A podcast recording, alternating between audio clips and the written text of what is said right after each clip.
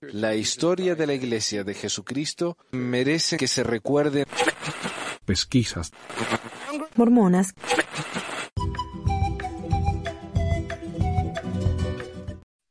Hola a todos, bienvenidos al episodio 362 de Pesquisas Mormonas. Hoy es el 17 de septiembre de 2023. Así que felicidades a los amigos chilenos. Mañana creo que es la independencia o algo así. Nunca, nunca me acuerdo cómo funciona. Igual Argentina, tenemos dos fechas. No me acuerdo cuál es cuál. Pero bueno. Eh, antes de empezar, quiero agradecer a Nicolás G por suscribirse a Patreon. eh, porque cada vez tenemos menos. Así que lo- los que tenemos los agradezco extra. Eh, bueno, Nicolás, entonces nuestro nuevo sacerdote de Lemuel. Así que Nicolás, por favor, usa tu nuevo poder con juicio y prudencia. Y hoy tenemos aquí al amigoso Jorem, que nos acompaña para hablar de una de las sectas más extrañas y me parece a mí tal vez peligrosas, ¿no? En la historia, el Heaven's Gate, el cual se traduce como puertas del cielo. Eh, bienvenido, Jorem. Muchísimas gracias por estar con nosotros. No, muchísimas gracias a ti, Manu, por la invitación. De verdad, un honor para mí estar aquí en un canal referencia para mí en, en YouTube. Recuerdas que, que, bueno, siempre te he dicho que, que es una referencia, pesquisas, pesquisas mormonas para, para mi canal, para mi contenido. Y pues bueno, me siento bastante contento de estar aquí con ustedes. Un saludo a toda la audiencia de Pesquisas Mormonas. Y contanos, ¿qué es lo que haces en tu canal, eh, tu contenido? ¿De qué se trata? Porque yo sé que no es muy mormón que digamos. No, no, no. En realidad, eh, ahora estoy enfocado en el true crime, crímenes reales. Eh, hubo un tiempo que estuve involucrado en temas de historia antigua, por ahí algunos me ubican con, con videos de historia antigua, eh, pero en mis inicios eh, yo hablaba sobre sectas, hablaba sobre cultos, eh, algunos de sectas fundamentalistas mormonas, Warren Jeffs, otros personajes, Lundgren, personajes nefastos del fundamentalismo mormón y esas distintas sectas que existen por montones. Sí. Entonces, digamos que retomé a mis inicios y actualmente estoy enfocado en crímenes reales aquí en YouTube. Bien, bien, bien. Y también estás en TikTok, pero ahí estás poniendo más que nada lo- los, cortos, ¿no? En todos lados estoy. Ahora estoy en todos lados. Estaba viéndole a Twitter, pero bueno, ya me tocó. Ya también estoy por Twitter. Bien, bien, bien. Sí, yo también. Creo que hoy estamos eh, en vivo en Twitter, por primera vez. Eh, ayer estaba hablando con uno de, de- ¿cómo se llama el programa? OBS, el programa ese para streaming. Ah, sí. tratando de explicar a un compañero. Le digo, OBS es lo que usan en, en- en Twitch. Eh, Sí, en Twitch, Y- es verdad, sí. Y le digo yo, pero yo soy tan inútil que incluso eh, yo hago streaming en Twitch con, con el StreamYard este, el porque soy demasiado estúpido para eso. no sé. Pero bueno, para Mr. Musa, que también lo veo ahí en, en el chat. la voz de Jorge me produce una envidia sana. No, pues ya, ya cambié la narración y ahora es otra narración, así que todo bien. Bien. No, el Musa es maestro, sí, hace rato que, que nos acompaña. Años ya. Uno de los miembros, uno de los espectadores más fieles y un amigo realmente. Eh, bueno, hablemos entonces de la secta de hoy. El Heaven's Gate, la puerta del cielo. Heaven's Gate. Y, y vos tuviste la, la amabilidad de compartirme tu guion, porque vos hiciste un video acerca de esto. Bueno, un par, ¿no? Al menos. Uh, quizás unos tres o cuatro videos sobre Heaven's Gate. Sí.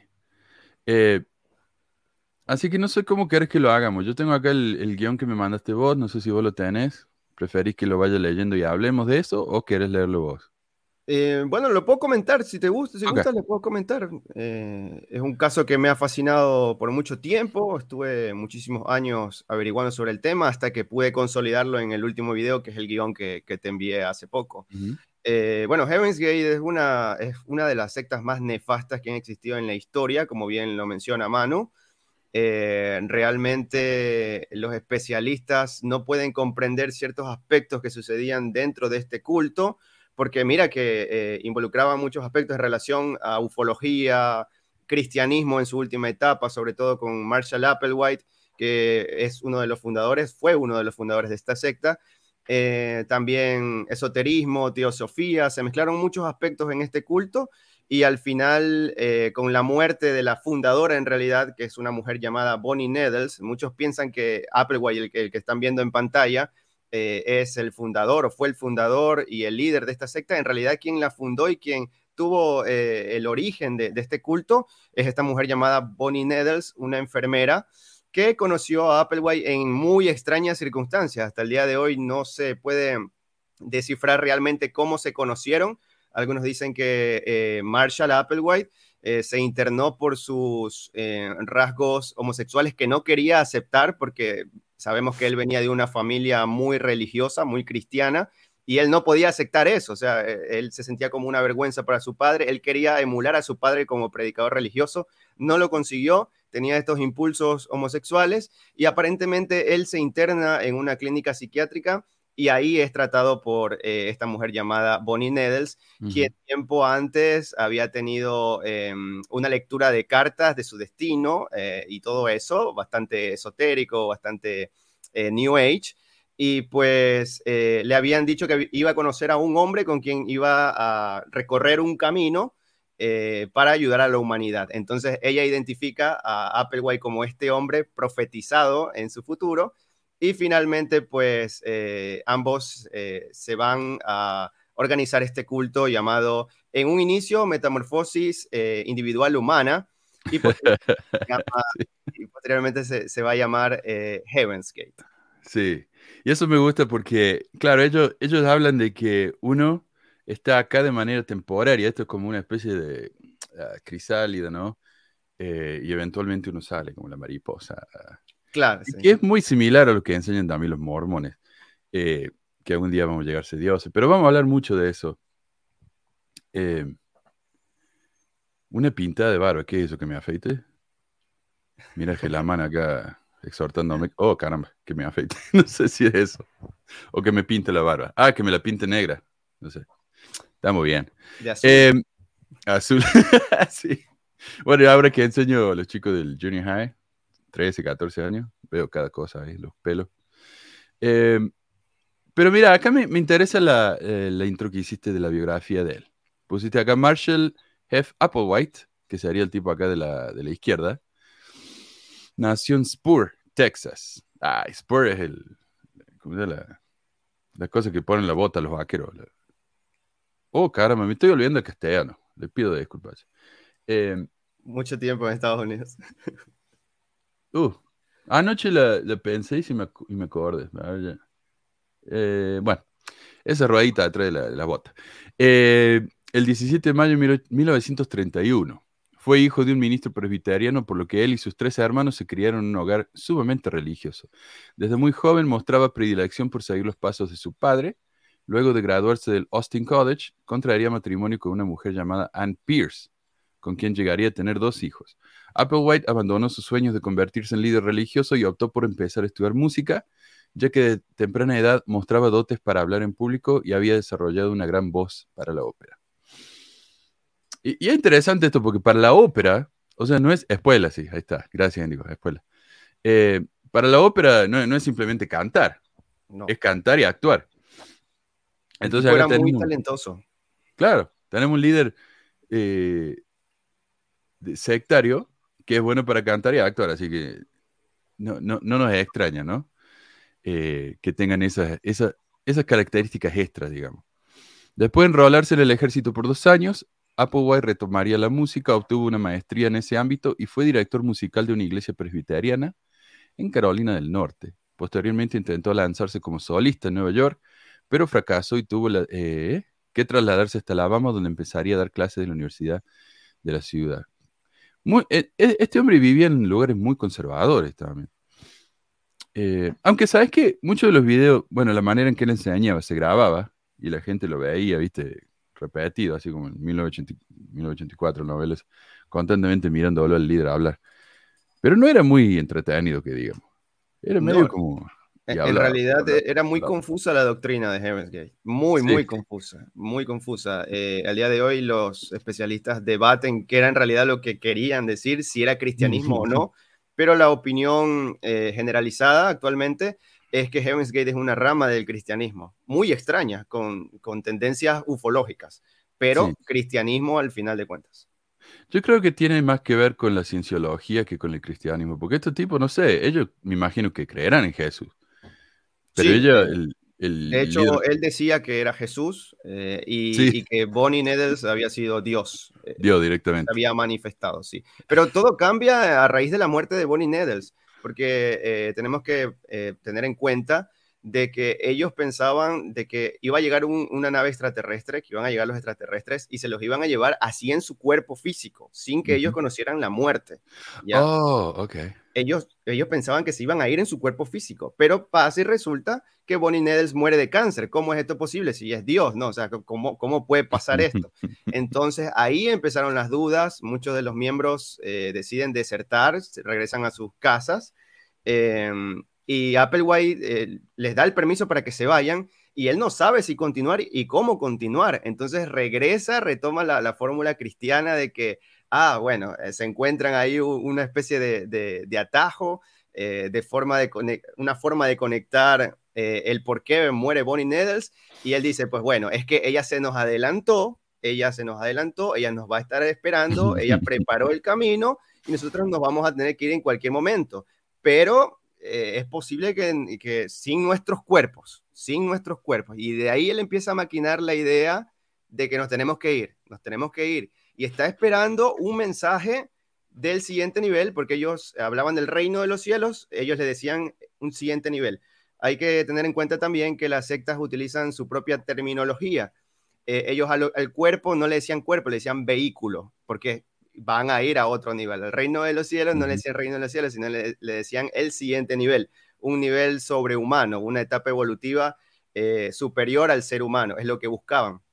Entonces están esperando esa señal de Bonnie Needles y pues hasta que sucede. Y ahí sí tengo que decirlo, personalmente considero que tiene mucho que ver el tema de las teorías conspirativas, que son muy perjudiciales, han ocasionado muchos problemas, muchos conflictos a lo largo de la historia y esta tragedia surge por una teoría conspirativa que más adelante pues vamos a comentar sobre eso.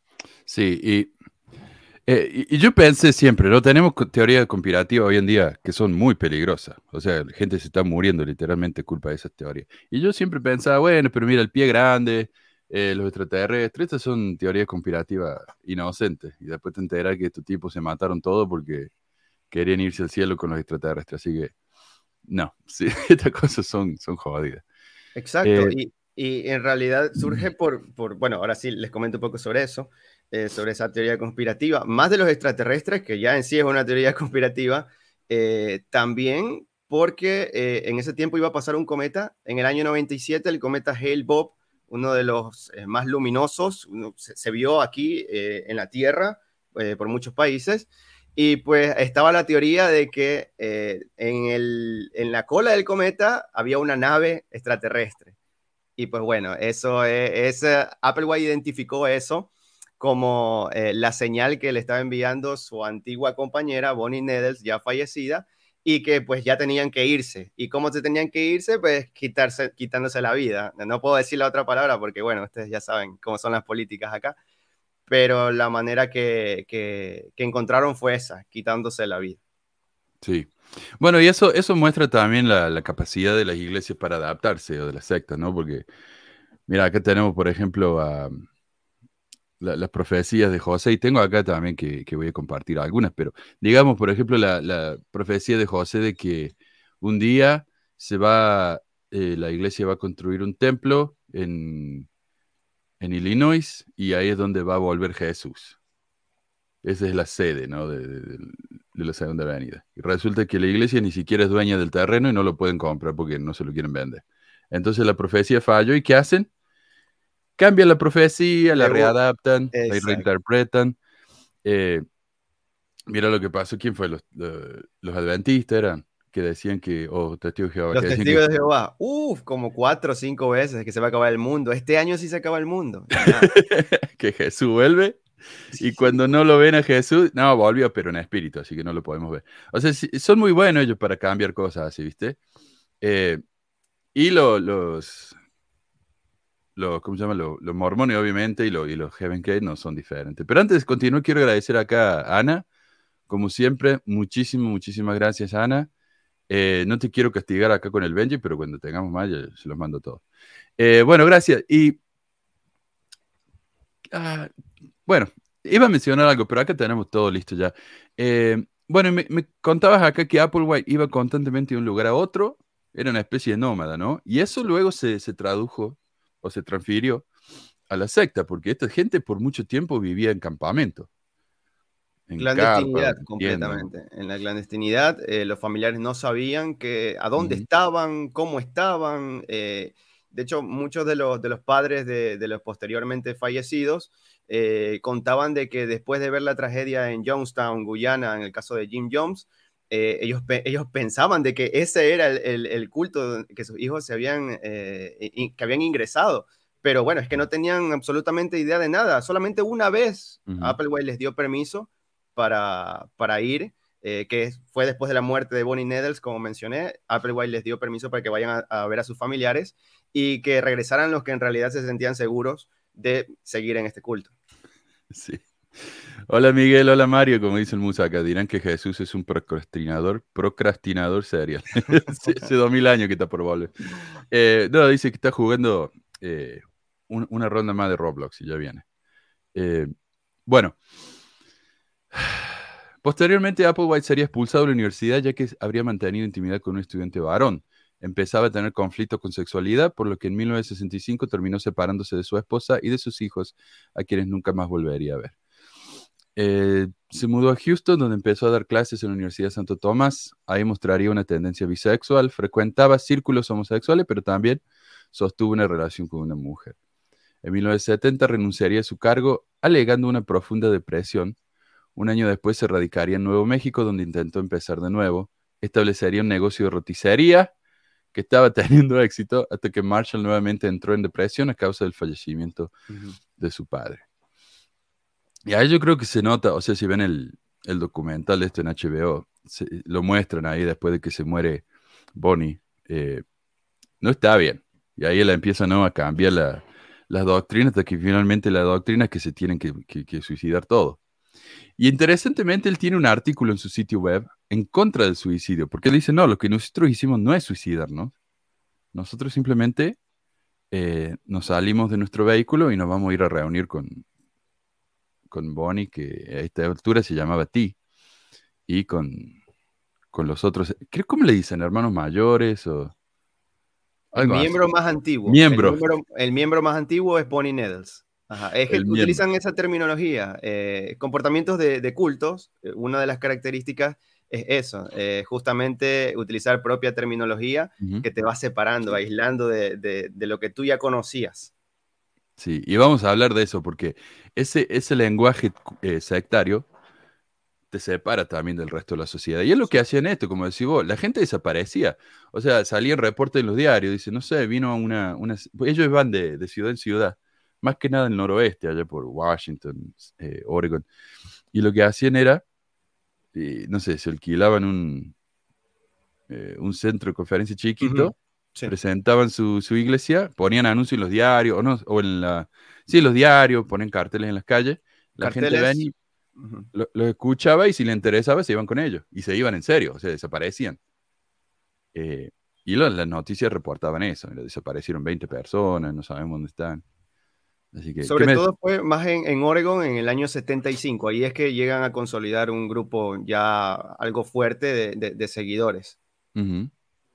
A mí lo que me sorprendió también es los años y años que lo siguió esta gente. Había algunos que estaban por más de 20 años con la, con la secta, viviendo en carpa, ¿no? En tiendas, por todo ese tiempo. Eventualmente se compraron una casa grande, no sé si compraron o alquilaron. La alquilaron eh, en Rancho Santa Fe. Porque cuando te metías a la iglesia tenías que darles todo. Así que con eso empezaron a, costear esos gastos. Y aparte eran personas muy intelectuales. Eh, eh, trabajaban como programadores, sabían mucho de computación en esa época, estamos hablando del año 97, desde el 90 hasta el 97 que, terminó este culto. Eh, bueno, digamos que terminó, porque por ahí hay uno que otro creyente todavía en Heaven's Gate, eh, pero el tema es que eh, eran personas muy intelectuales, tenían muchos conocimientos y aún así entraron a, a este culto que, que los especialistas dicen es que no se puede entender cómo se creían estas cosas, ¿no? Eh, pero eso te da, ah, te da una, eh, una impresión de que cualquier persona está expuesta a este tipo de sectas, por más intelectual que sea, por muchos títulos que tengas. Si estás en un momento depresivo, si estás en un momento en donde estás inseguro o quieres saber más, estas personas pueden llegar a ti, eh, de alguna manera envolverte y olvídate, fuiste. Así lo hacen, ¿no? Se aprovechan de uno en un, en un momento eh, de fragilidad. Uh, perdón. Bueno, dice que se divorció, se fue, no vio más a las hijas, nunca más. Se fue a vivir con, con Bonnie y se la pasaban leyendo filosofía, la Biblia, textos esotéricos, pero no eran pareja, sino que era como una relación de, no sé, intelectual, diríamos, ¿no? Ni siquiera platónica.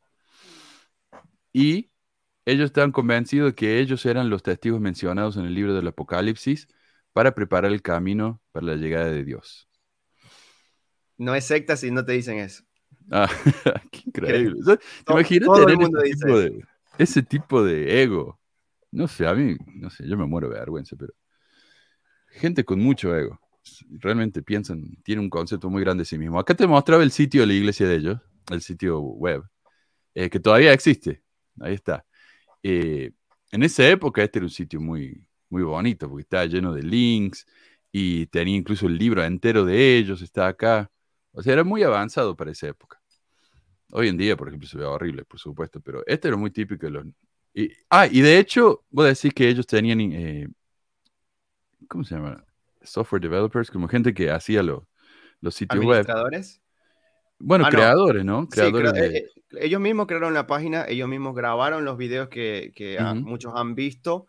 En realidad era una serie, era una serie para transmitirse, o sea, ellos pensaban que iban a, ser transmitidos, no lo sé, en un, en un canal de televisión, pero era una serie en donde ellos pues iban a, e, ellos contaban sus creencias, eh, Appleway daba estas charlas bastante aburridas, como, como menciona Manu, pero, pero bien producido, con luces en un estudio, o sea, era gente que tenía dinero por, por este tipo de trabajo que hacían de programación en esa época, eran bastante bien pagados, o sea, eh, eh, son cosas que, que, que bueno, eh, por ahí te da a entender que, que era un culto de personas muy pudientes, porque también alquilaron un, un rancho en, Santa Fe, en California, una mansión, era una mansión donde ellos se quitan la vida. Personas pudientes, había mucho dinero de por medio, pero Applewhite los había convencido de que tenían que irse, que no había otra forma. Sí. Pucha, tengo que empezar a escribir lo que voy a decir porque me sigo olvidando. pero está todo acá, o sea, me estoy adelantando en realidad. Pero no, sí, tenés razón. Ah, de eso vivían ellos. Así se mantenía la secta, eh, por medio del trabajo de este de, crear sitios web, que en esa época era tecnología de punta, ¿viste? Los 90. Eh, mira lo que dice Firuma, que a veces la necesidad de creer en algo que salga de lo habitual hace perder la brújula en esos momentos. Bueno, eso y querer creer, porque ¿cómo puedes creer en este tipo de cosas? Hacia el punto de que te vas a matar por una creencia. Eh, uno tiene que realmente querer creer. Yo diría, es el primer requisito. Y, otro aspecto a, considerar es que recién salía la época hippie eh, y muchos de estos que entraron a Heaven's Gate habían sido hippies que tenían esto de creencias orientales y la ufología estaba muy potente en ese tiempo. Entonces, ellos que querían buscar una creencia en donde eh, se hablara sobre extraterrestres. Y bueno, eso es lo que ofrecía Heaven's Gate con letreros así. ¿Crees en extraterrestres? Sí, entonces ven a tal reunión y a ver qué pasa. ¿ya? Entonces, ellos eran bastante ingeniosos en ese sentido. Sabían lo que la gente quería escuchar. Tenemos conocimiento eh, esotérico. Mira, acá dice, me gusta esto. Creyendo que su vocación superior les permitiera ignorar las leyes terrenales, la pareja fue arrestada por fraude con tarjeta de crédito en 1974. Eh, y luego él alquiló un, un, coche, un auto, ¿no? Y nunca lo devolvió, así que lo arrestaron por eh, robo. El Grand Theft Auto, que le dicen, ¿no? Y estuvo por meses en la, en la, prisión. Y mientras estaba en la prisión empezó a refinar, ¿no? las creencias de su, de, de su secta. Acá Eva me manda un mensaje y dice, tuvimos un chico conocido que se suicidó por creer en eso. Ahí escuchamos hablar del tema. Eh, entonces ellos se pusieron, acá tengo una foto de, un, de una de las reuniones que tuvieron, en la que estaban reclutando gente, ¿no? Eh, buscaban... En ese, tiempo, en ese tiempo eran conocidos como la pareja. Posteriormente cambian su nombre a Do. Applewhite se hace llamar Do y Nedel se hace llamar T. ¿Vos sabés de dónde viene ese nombre? Porque Sí, era un musical, me parece que era una especie de musical. Claro, ti-do significa si-do. O sea, ti es la nota musical, si, Ujú. do. Do, re- en inglés se diría do, re, mi, fa, sol, la, ti, do. Y eh, le gustaba mucho a ella el musical ese. eh, ¿Cómo era de- la de los nazis con la monja? El, sonido de la música, Sound Music ese. Eh, y le gustaba mucho la, la- la serie Star Trek. Oh, Lo que, sí. a mí, lo que a mí me preocupa, porque es, una, es mi serie favorita. Y, y estos tipos eran fanáticos. Y sabes que ahí tiene sentido lo que él dijo de, de ti, porque cuando ella se murió, que no debería haberse muerto, porque, como dijiste vos, iban a ir todos en el cuerpo a la, a la nave, lo que a ellos les gustaba usar era la expresión equipo de salida. Y el equipo de salida es algo muy típico de Star Trek. Por ejemplo, ellos, viste, exploran. Ese es el punto de Sí. Star Trek. Ellos van en su nave y exploran y van viajando por años. Y luego de esos años regresan y dan los reportes. Bueno, cada vez que encuentran un planeta que les resulte interesante, dice, bueno, vamos a hacer un equipo de salida y vamos a ir a investigar. O tal vez un equipo de salida, eh, en vez de investigar, se, a- a- se adelanta y habla con la población eh, local. eh, y así, ¿no? O sea, es un equipo que se adelanta al resto de la nave. Entonces tiene, tiene sentido que él, al ver eso, dice, ah, eso es lo que hizo ti, eh, la Bonnie. Ella está en el equipo de salida. Ella se fue antes para prepararnos el camino, como hace la gente de Star Trek. Y al final tenían una especie de gafete que decía justamente eso, equipo de salida de Heaven's Gate, en, Claro. en sus prendas. Ah, y acá lo tengo, sí. Cuando ellos se mataron, tenían la ropa negra con el, con el parche este en la ropa que decía equipo de salida, away team.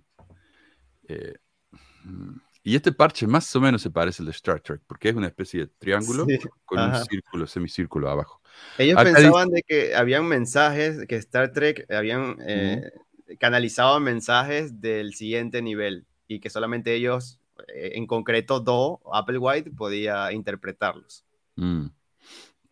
Sí. Bueno, eso es otro típico, eh, cosa típica de la teoría de conspiración.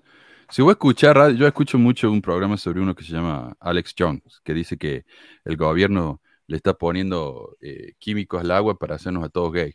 Bueno, él, él dice que eh, las películas, más que nada las películas de ciencia ficción, son mensajes que nos manda lo- la élite mundial eh, diciendo, mira, esto es lo que estamos haciendo, hagan algo al respecto, a ver si pueden. Es como que, que se lo están refregando en la cara, ¿no? Eh, Él no Eh, fue que está, él está teniendo un, una- un problema por el tema de Sandy Hook. sí, ya se lo hicieron. de- tiene que pagar mil en- millones de dólares a los padres. En bancarrota se declaró, ¿verdad? Sí, bueno, está tratando. Sí. Pero el, el juez, viste, bancarrota no es así nomás. Eh, el juez lo tiene que probar. Pero antes de darte la bancarrota, tiene que tomar el dinero que él tiene y repartirlo entre las víctimas, ¿viste? Eh, le funcionó a Alex Jones, no sé. tiene una propaganda porque él, él hace la plata con, los- con los suplementos de vitamina que vende. Y tiene uno, una foto de antes y después. Dice, mire, yo tomando la, la vitamina, ¿viste? Y lo muestran así, sin camisa. Antes y después. Está exactamente igual, la única diferencia es que en la otra está más rojo. Entonces, pobre tío, no sé. Eh, mira, dice acá Bruce, con el tema de hoy, recordé cuando Ed Decker dijo que el mormonismo sostiene que un extraterrestre de otro planeta llamado Kolo visitó al joven José Smith.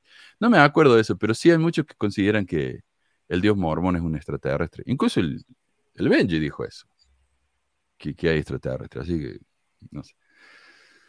Pero esto de lo de y todo eso, realmente eh, a la gente que le interesa el tema de, de los eh, ovnis, es un muy buen tema ese.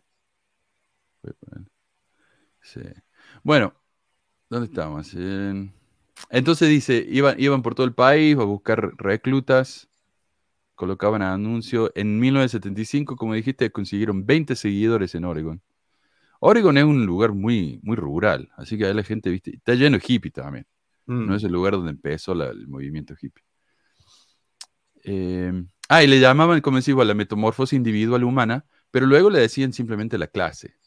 Y esa es parte del lenguaje interno del que vamos a hablar más. Sí. Marshall Applewhite y Bonnie comenzaron a llamarse Bo y Peep. Ok. Nombres raros que tenían. Bo y Peep. Oh, por Dios. La pareja y otros epítetos más, hasta que finalmente se quedarían con los nombres Ti y Do. El objetivo era olvidarse de su humanidad y superar sus antiguas vidas. El cambio de nombre sería algo que también se aplicaría dentro de la secta con sus adeptos. Los devotos tuvieron que renunciar a sus familias, hijos, a las relaciones íntimas, a las estupefacientes y a todas las posesiones terrenales. La mayoría de estas personas eran preparadas intelectualmente con títulos universitarios, pero con un profundo interés por la temática ovni y la espiritualidad. Ahora imagínate vos ser una persona que realmente quiere aprender más, que es curiosa, ¿no? Y alguien viene y te dice, nosotros tenemos conocimiento secreto. Y vos tenés la oportunidad de ser parte de eso. Te hace sentir muy bien.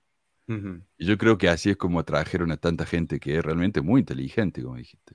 Pero el, tema de renunciar a la humanidad era literal. O sea, eh, tenían un mismo corte de pelo, o sea, parecían robots. Si ustedes ven los videos de, despedida, es gente que parece robot. O sea, pasaron tanto tiempo adoctrinados por este personaje o por estas dos personas y al final ya no tenían humanidad, o sea, no, no podían tener pensamientos eh, sexuales, no podían tener eh, tristeza, tenían que estar felices, incluso cuando los enfocan están todos riéndose, pero con esa risa mal que tú, que tú puedes identificar, ¿no?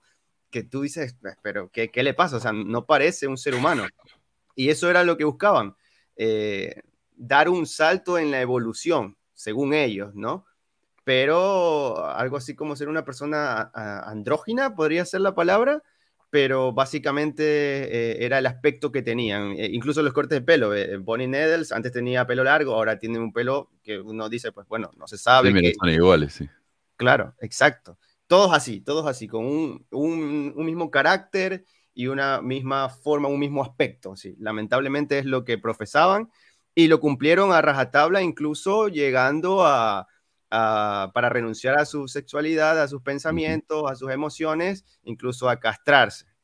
Sí, sí, también vamos a mencionar eso.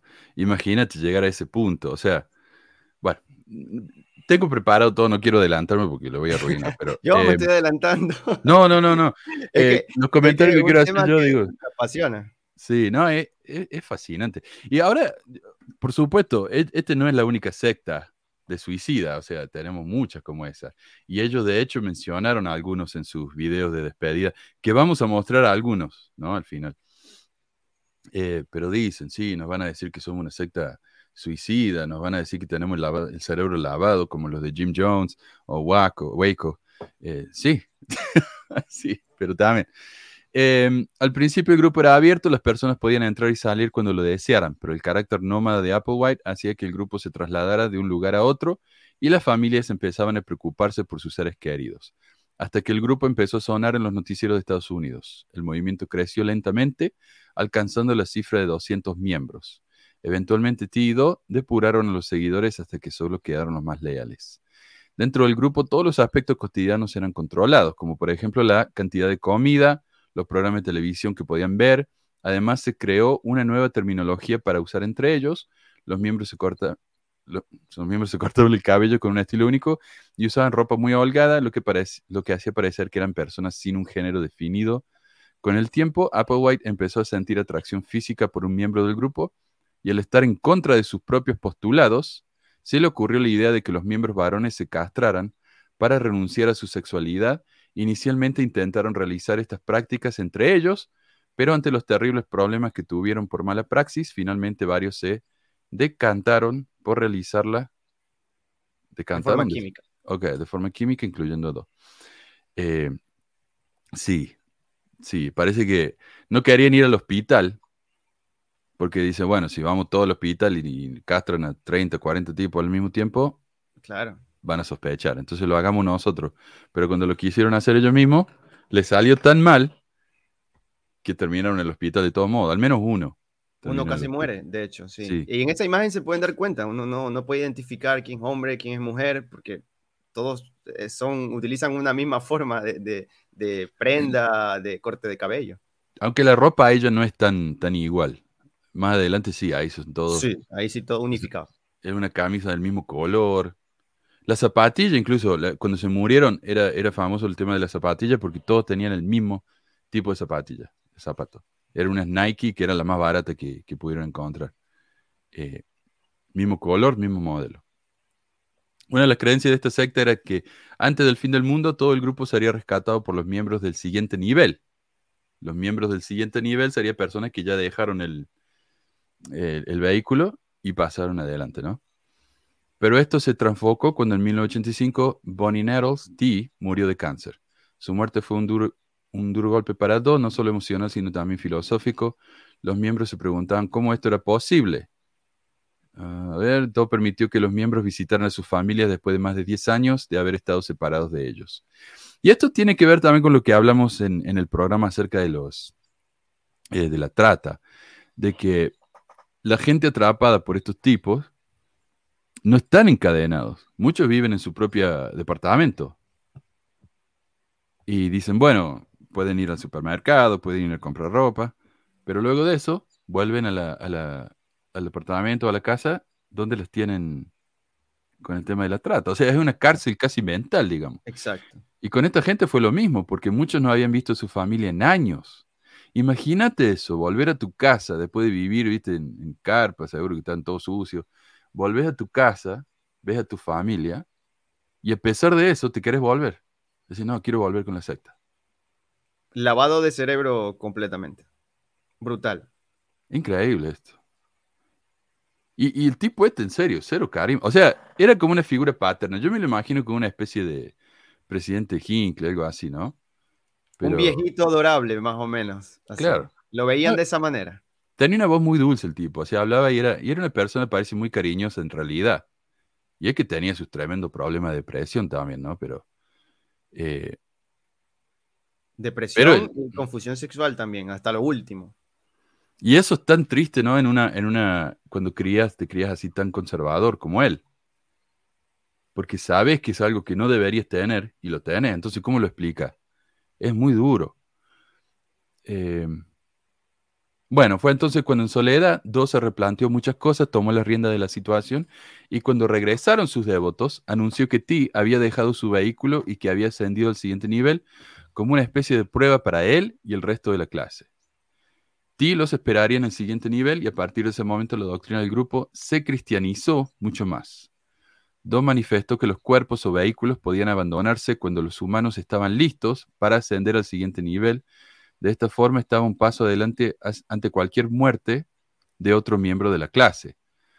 Para Do y su nueva doctrina ya no bastaba con que sus seguidores renunciaran completamente a su humanidad, sino que el punto, sino que en algún punto todos debían dejar sus vehículos físicos.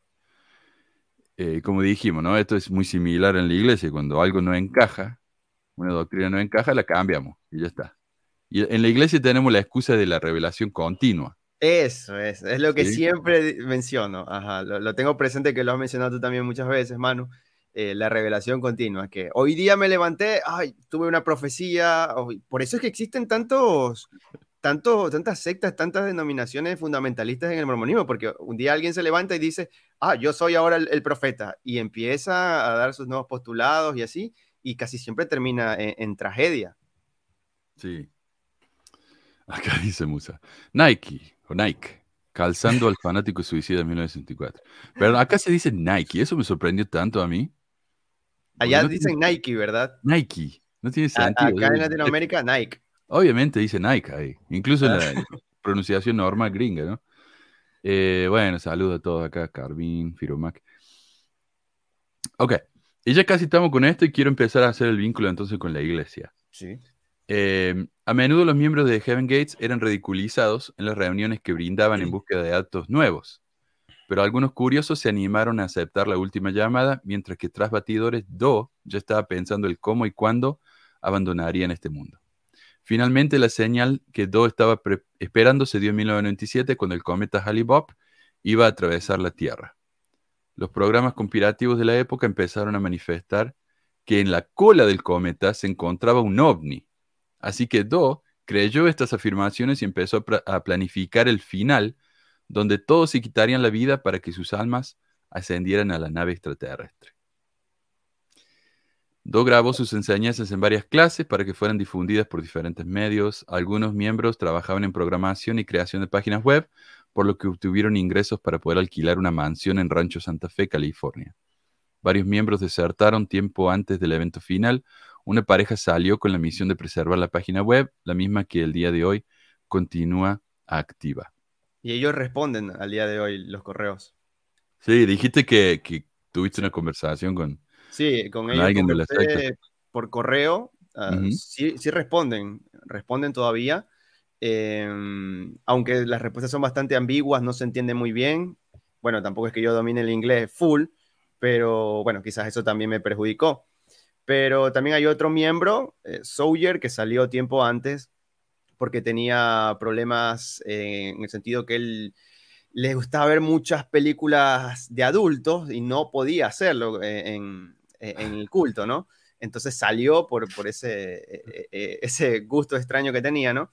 Y bueno, em, él también responde, él también está activo en redes sociales, tiene su canal de YouTube, eh, aunque creo que ah, los directos, sí, tiene canal de YouTube, ajá. Y, y, aunque creo que ahora los directos los está haciendo en Facebook, pero hasta hace un tiempo hacía directos casi todas las noches en, en YouTube y, y, explicaba la doctrina de Heaven's Gate. Eso estaría interesante. Sawyer se llama. Sí, si quieres lo puedes contactar, él te va a responder, es buena gente. Eh, tuve la, posibilidad de, entrevistarlo.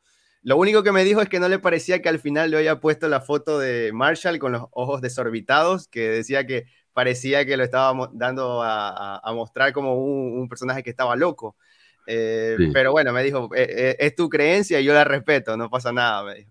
Pero, pero sí, él es buena onda y, es una persona. Incluso, mira que, que, esto es curioso, porque tú has visto el documental de HBO, ¿verdad? Sí. Él estaba conversando conmigo y estábamos cuadrando la entrevista justo cuando el equipo de HBO lo estaba entrevistando. Él me dice, mañana no puedo porque la gente de HBO va a llegar a mi casa y me va a grabar.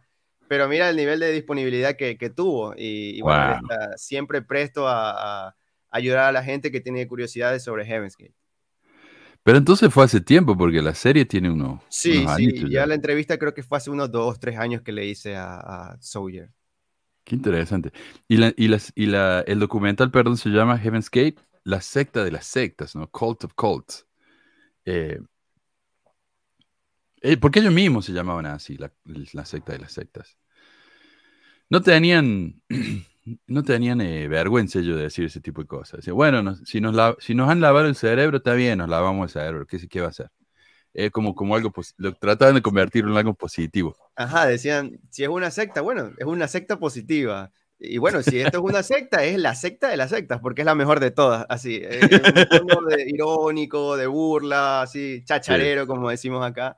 Pero, pero bueno, en realidad era, era nefasto todo lo, lo, que estaba sucediendo, ellos no lo podían percibir de esa manera y una completa pena lo que sucedió con estas 41 personas, que inicialmente fueron 39 quienes se quitaron la vida en esta mansión de Rancho Santa Fe y posteriormente dos ex miembros que siguieron los caminos de, sus compañeros, también se quitaron la vida en un hotel eh, en Estados Unidos.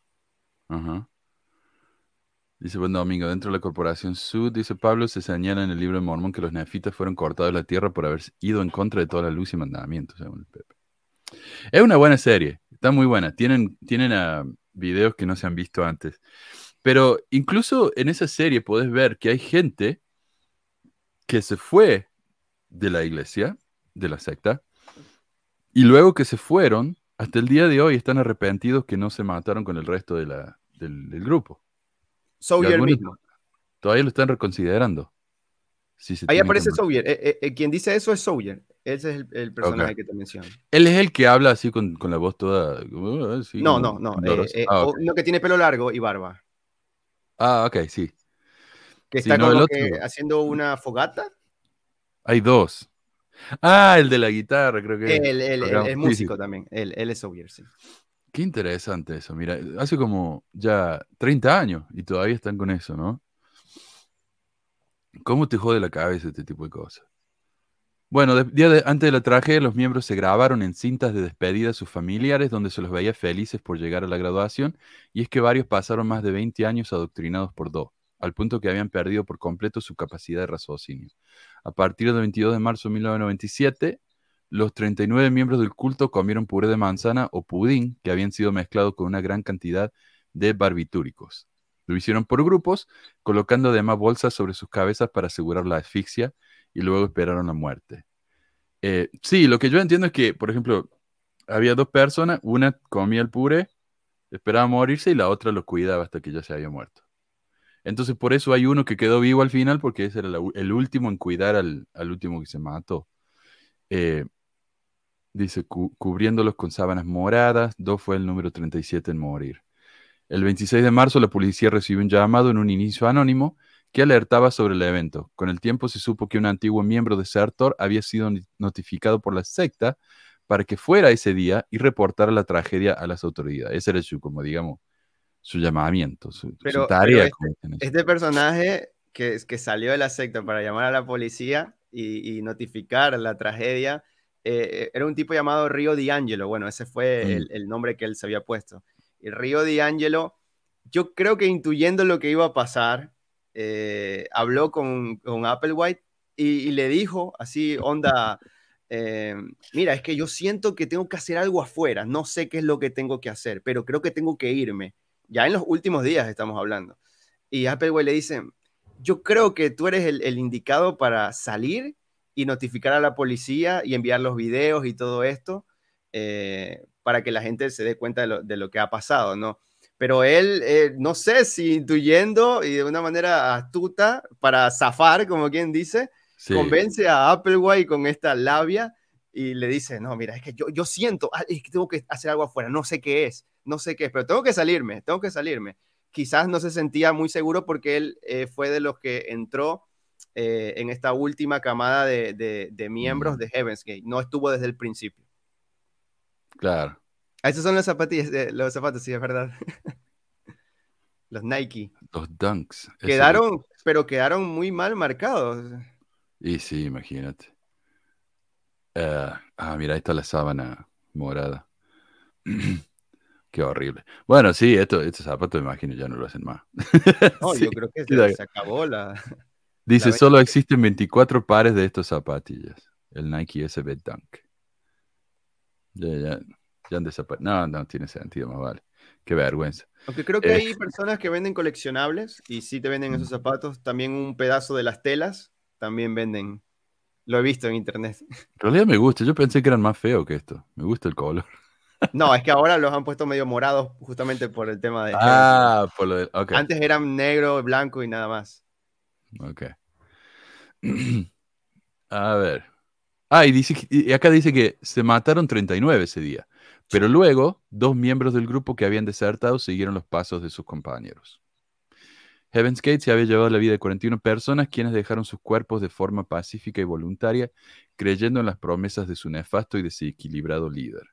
Como se indicó antes, la página del grupo continúa activa y hace un tiempo tuve la oportunidad de comunicarme con los administradores de ASIS teniendo una charla bastante peculiar vía correo electrónico. Qué interesante eso, ¿no? No, ese tipo de guitarrita me, me cayó bien. En realidad todos me caen bien de los que sobrevivieron. Porque se nota que este grupo atraía gente buena. No era un grupo de, para abusadores, porque no podías ganar nada ahí. Tenías que dejar todo. No, eh, personas muy tranquilas, muy pacíficas. Si puedes ver los videos, que ya mismo incluso Manu los va a mostrar, personas muy convencidas de lo que estaban haciendo, muy devotas eh, y muy pacíficas. En ningún momento hubo un personaje revoltoso como en otros cultos se han visto. Eh, no lo sé, por ejemplo, el culto de Osho, porque, bueno, Osho es una secta para muchos. Eh, tenía a su, a su, mano derecha una mujer llamada Sheila y esta mujer era muy conflictiva, entonces no habían otros personajes también que eran muy, muy complejos y conflictivos, pero en este caso en Heaven Gate no, simplemente todo fue muy pacífico y eso es lo que envuelve en un halo de misterio a este caso y por eso es que es tan fascinante porque uno no puede explicar, no puede entender cómo sucedió esta tragedia lamentable, o sea, en otros casos va y pasa, porque por ejemplo tú lo ves a Jim Jones, y te das cuenta que el tipo ya estaba desequilibrado, que el tipo era, era no sé, tremendo conflictivo, y lo puedes explicar a Koresh, igual, a David Koresh, lo mismo, era un tipo muy, muy salvaje, era un tipo que iba directo, así, era bastante problemático. Eh, Manson también, tú lo ves y tú dices, bueno, que, pues, mira la, la, la, pinta que tiene, o sea, algo bueno no, no va a salir de ahí. Pero en este caso, Applewhite era, parecía un abuelo tranquilo, que no mataba a nadie, que no hacía daño a nadie, y mira cómo terminó este culto. Sí. Eso, eh, sí, eso es lo extraño. Y, y yo decía, bueno, dentro de las sectas peligrosas, esta es la, la más tranquila de todas, porque el tipo no abusó de nadie. Bueno, fuera de que los hizo suicida a todos. O sea, Incluso cuando se no sintió atraído, cuando se sintió atraído por un miembro del culto, él le dijo, me siento atraído por ti, tenemos que hacer algo. Y creo que esta persona termina saliendo, esta persona termina saliendo que, eh, que atraía a, a Applewhite y él después se quita la vida en esas dos otras, esas dos personas que siguen los pasos de los 39. Sí, sí, sí. Eh, así que bueno, al menos hay que darle eso, ¿no? Eh, mira, acá dice Mónica, qué sorpresa, hoy hablas de una secta y no de la iglesia. Bueno, acá se viene Mónica, acá ahora, ahora voy a empezar a hablar de la iglesia. Eh, pero antes de eso, quiero agradecer acá a Elizabeth y ya que estamos de nuevo a Ana, muchísimas gracias a los dos, a las dos, perdón. Y bueno, ahí le, le mando el, el regalito. Gracias hermanos. Besitos y abrazos. De nada. Lo que estoy pensando es que vamos a ir mostrando lo- los videos de a uno, como para que, que veamos, ¿no? Cómo fue esta cuestión, porque es muy, muy interesante. Claro, ahora, ahora Manu lo va a conectar con la iglesia mormona justamente con estos testimonios de, de estos Ujú. personajes. Claro. Eh, pero vamos viendo de a uno. Son muy breves la manera en que lo, lo preparé, así que... eh, y, de, y de paso podemos ir hablando, ¿no? De, de las creencias de ellos. who are from the next level, then you can be sure the next level is watching. Because by your belief, you allow them a chance to save the part of you Ahí está. Por tu creencia o por tu fe, le das la oportunidad de salvar la parte de ti que puede convertirse en niño en la casa de nuestro Padre.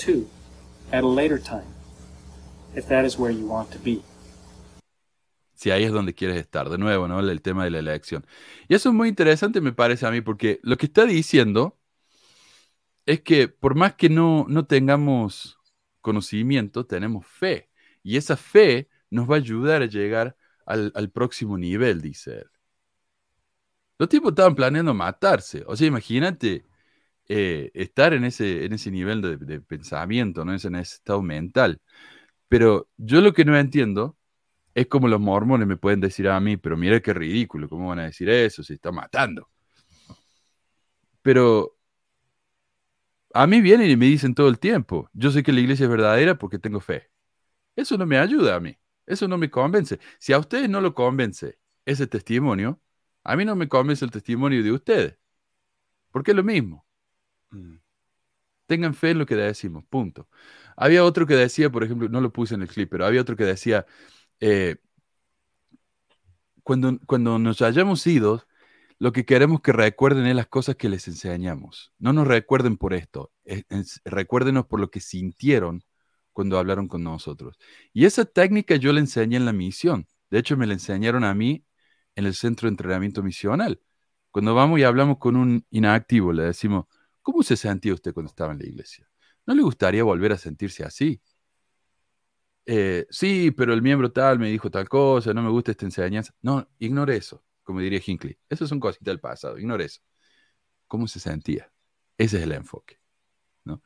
Y es, es lo que está haciendo esta gente. Em, como decíamos, el, el punto principal de Heaven's Gate, el punto de venir a la Tierra, es simplemente prepararse para graduarse, le dicen ellos, ¿no? A un nivel superior al humano. Y de hecho así se llama el libro de ellos. Eh, como más que humano, creo que se llama, algo así. Sí, eh, es, un libro morado. Y se encuentra, obviamente, en la- página de ellos está, pero está, tenés que ir haciéndole clics a todos los capítulos, pero está en PDF por ahí. Eh, y dice, una vez que estas personas han hecho todo lo que debían hacer, pueden desechar su cuerpo o vehículo y pasar a vivir con ti, Do y el resto de la clase. De manera similar, me parece a mí, el único punto de venir a la tierra para los mormones es prepararse para ir a vivir con Dios. Y si lo logran, van a poder convertirse ellos mismos en dioses.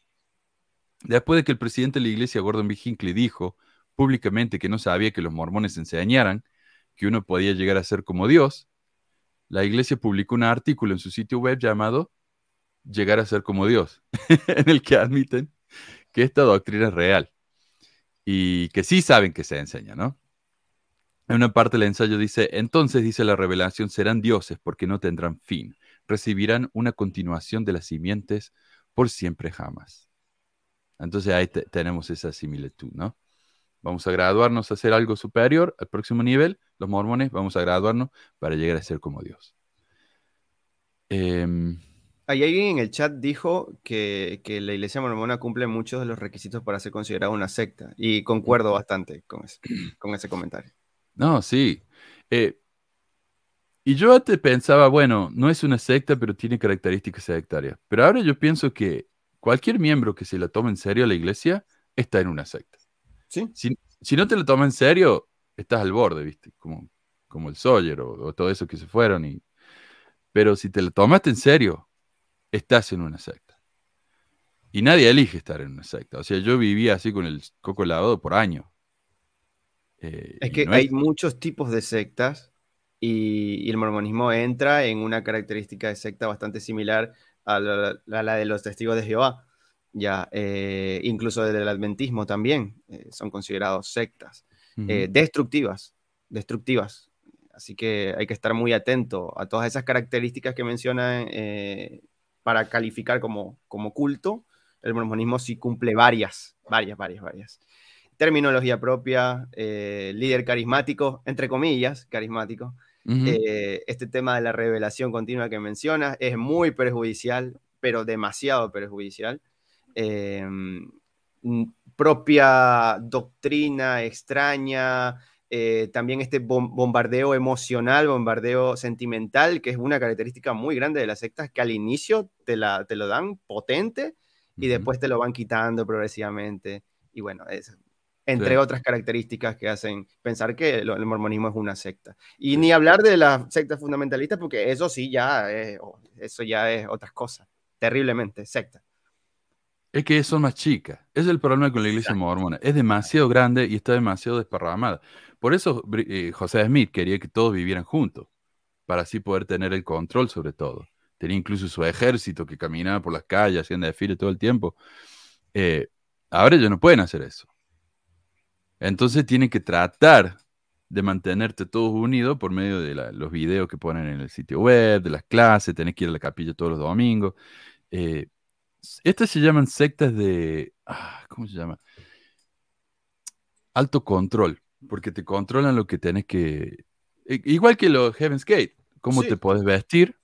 Los mormones tienen que usar los garments al usar los garments, que son muy sagrados, tenés que usar ropa lo suficientemente grande como para cubrir los garments. Entonces ahí eh, te controlan lo que vestís, te controlan lo que comes. No, te, no se van a tu casa a ver si estás viendo las películas apropiadas, pero muchos mormones La forma de pensar también, absolutamente todo. Eh, como digo, eh, cumple todas las características para ser una secta. Y como tú dices, sí, quizás Joseph Smith en un inicio tenía la idea de, que todo fuera ahí, en una misma ciudad, en un mismo pueblo, que él tuviera el control absoluto. Desde ahí ya te puedes dar cuenta, el tipo tenía una visión de culto, de secta, o sea, esa era su visión. No pensó que iba a ser tan grande, pero, y mira cómo está ahora la iglesia mormona. Bueno, aunque ha tenido sus altibajos. Acá nos dice Vani, sí, es eh, sectas de alta demanda, eso es lo que es. Sí, exacto. En otra iglesia, la católica, por ejemplo, Vos vas una vez al año, está todo bien. Pero en esta iglesia tenés que ir todos los domingos porque todo el mundo tiene llamamiento. Y si no vas... Y el dinero, hay que dejar el diezmo. Ojo, también, esa es otra parte. Sí, entonces eh, te sentís obligado a ir. Bueno, en parte te sentí importante porque tenés llamamiento y en parte te sentí obligado porque si no vas, tu llamamiento no se cumple. Si soy maestro de, de qué sé yo, de la primaria, alguien va a tener que, reemplazarme y no es justo. Entonces, eh, perdón, tengo unas moscas acá. Em, eso es una secta de alta demanda. Y acá, esta es una cita del, del sitio web de ellos, un artículo que se llama Heaven's Gate Away Team, ¿no? Equipo de salida, regresa al nivel encima, sobre, sobre ¿cómo sería? Al, nivel encima del humano, sí, en el espacio distante. Exacto. Y este es un artículo más o menos largo, pero dice, para cuando recibas esto, habremos desaparecido. Está fuerte. Varias docenas de nosotros venimos del nivel superior al humano en el espacio distante y ahora hemos salido de los cuerpos que llevamos puestos para nuestra vida terrenal para regresar al mundo de donde venimos. Tarea completada. El espacio lejano al que nos referimos es lo que vuestra literatura religiosa llamaría el reino de los cielos o el reino de Dios.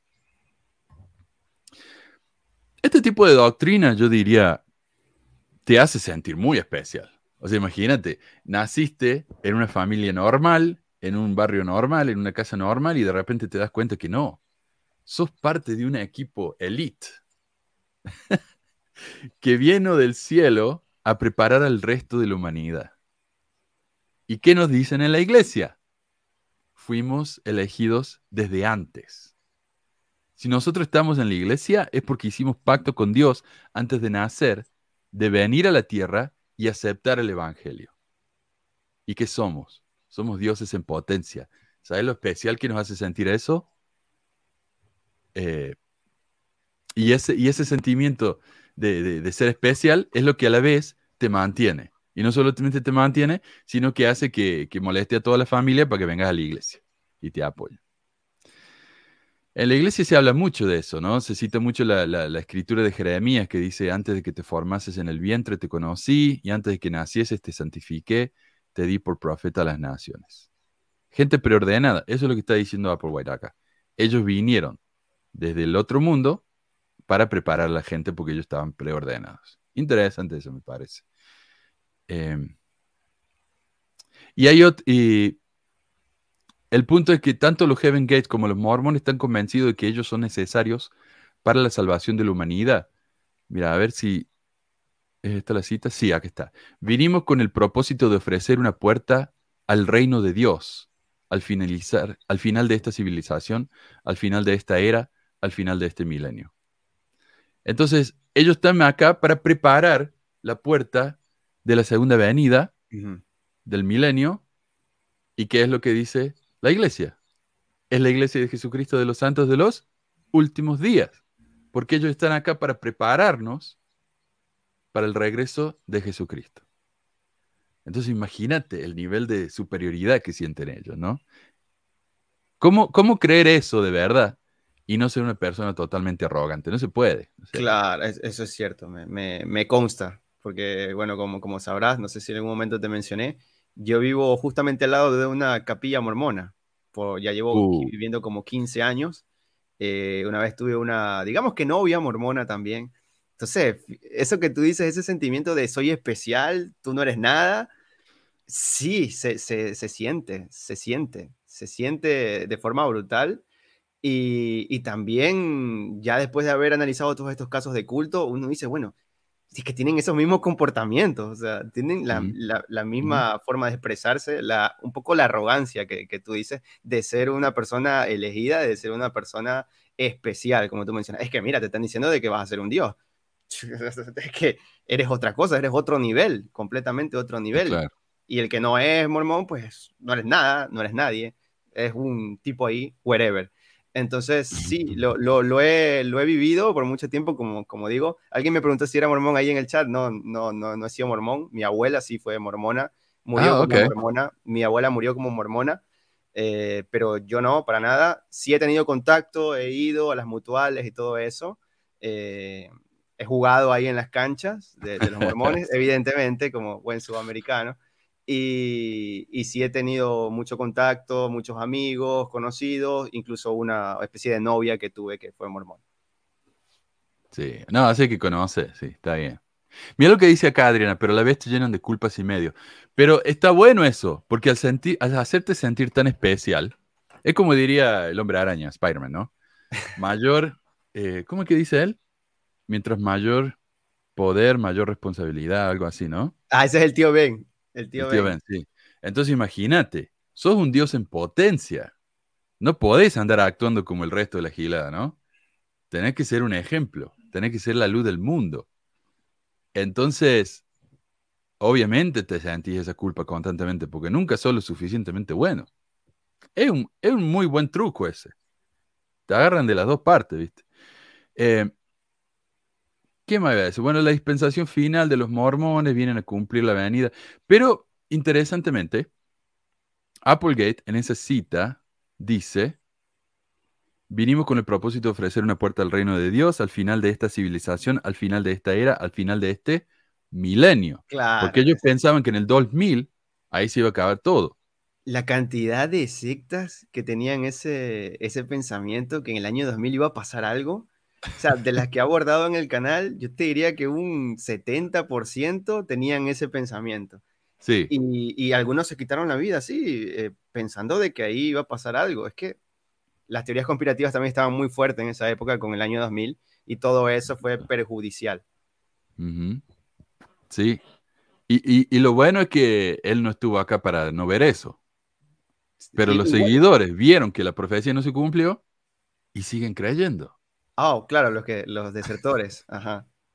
Ahora mira, esta es una cita de José Smith y este está en el diario, no en el diario, en el libro Historia de la Iglesia, volumen 2, página 182. Y ahora que me enteré que, que José Smith eh, se parece a- al chico este de High School Musical, Zac Efron, esta es la foto que. Sí. El presidente Smith luego declaró, esta era una minuta de una reunión, así que el que estaba tomando nota escribió. El presidente Smith luego declaró que se había convocado la reunión porque Dios lo había ordenado y le fue manifestado en visión y por el Espíritu Santo. Luego, o sea, esto no es opinión, a esto se lo dijo Dios. Luego dio una relación de algunas de las circunstancias que ocurrieron durante el viaje a Sion, nuestras pruebas, sufrimientos, y dijo que Dios no había diseñado todo esto para nada, sino que todavía lo tenía en mente, que era la voluntad de Dios que aquellos que fueran a Sion con la determinación de dar sus vidas, si fuera necesario, fueran ordenados al ministerio y salieran a podar la viña por última vez, o la venida del Señor, la venida del Señor, oh, se me corta esa parte. Bueno, acá se las leo. La venida del Señor que estaba cerca, incluso 56 años, deberían terminar la escena. Entonces acá tenemos a José Smith enseñando muy directamente que Jesús iba a venir en 56 años. Siendo que esto fue dicho en 1838, si José le hubiera atinado, ¿no? Jesús habría regresado en 1891. Ahora, interesantemente, la iglesia no enseña eso. Y de hecho, el diario de discurso ya no es más un documento oficial de la iglesia. A pesar de que fue aprobado por la primera presidencia de su época. Eh, pero ahora si me dicen a mí, no, José, lo, lo interpretaron mal. Él, nos dijo eso. Bueno, acá tenemos otra cita, y esta la saqué yo del, document, del sitio este documento de José Smith, Joseph Smith Papers. Eh, uh, no lo puse. Me parece que Acá está, es esa. Ahí.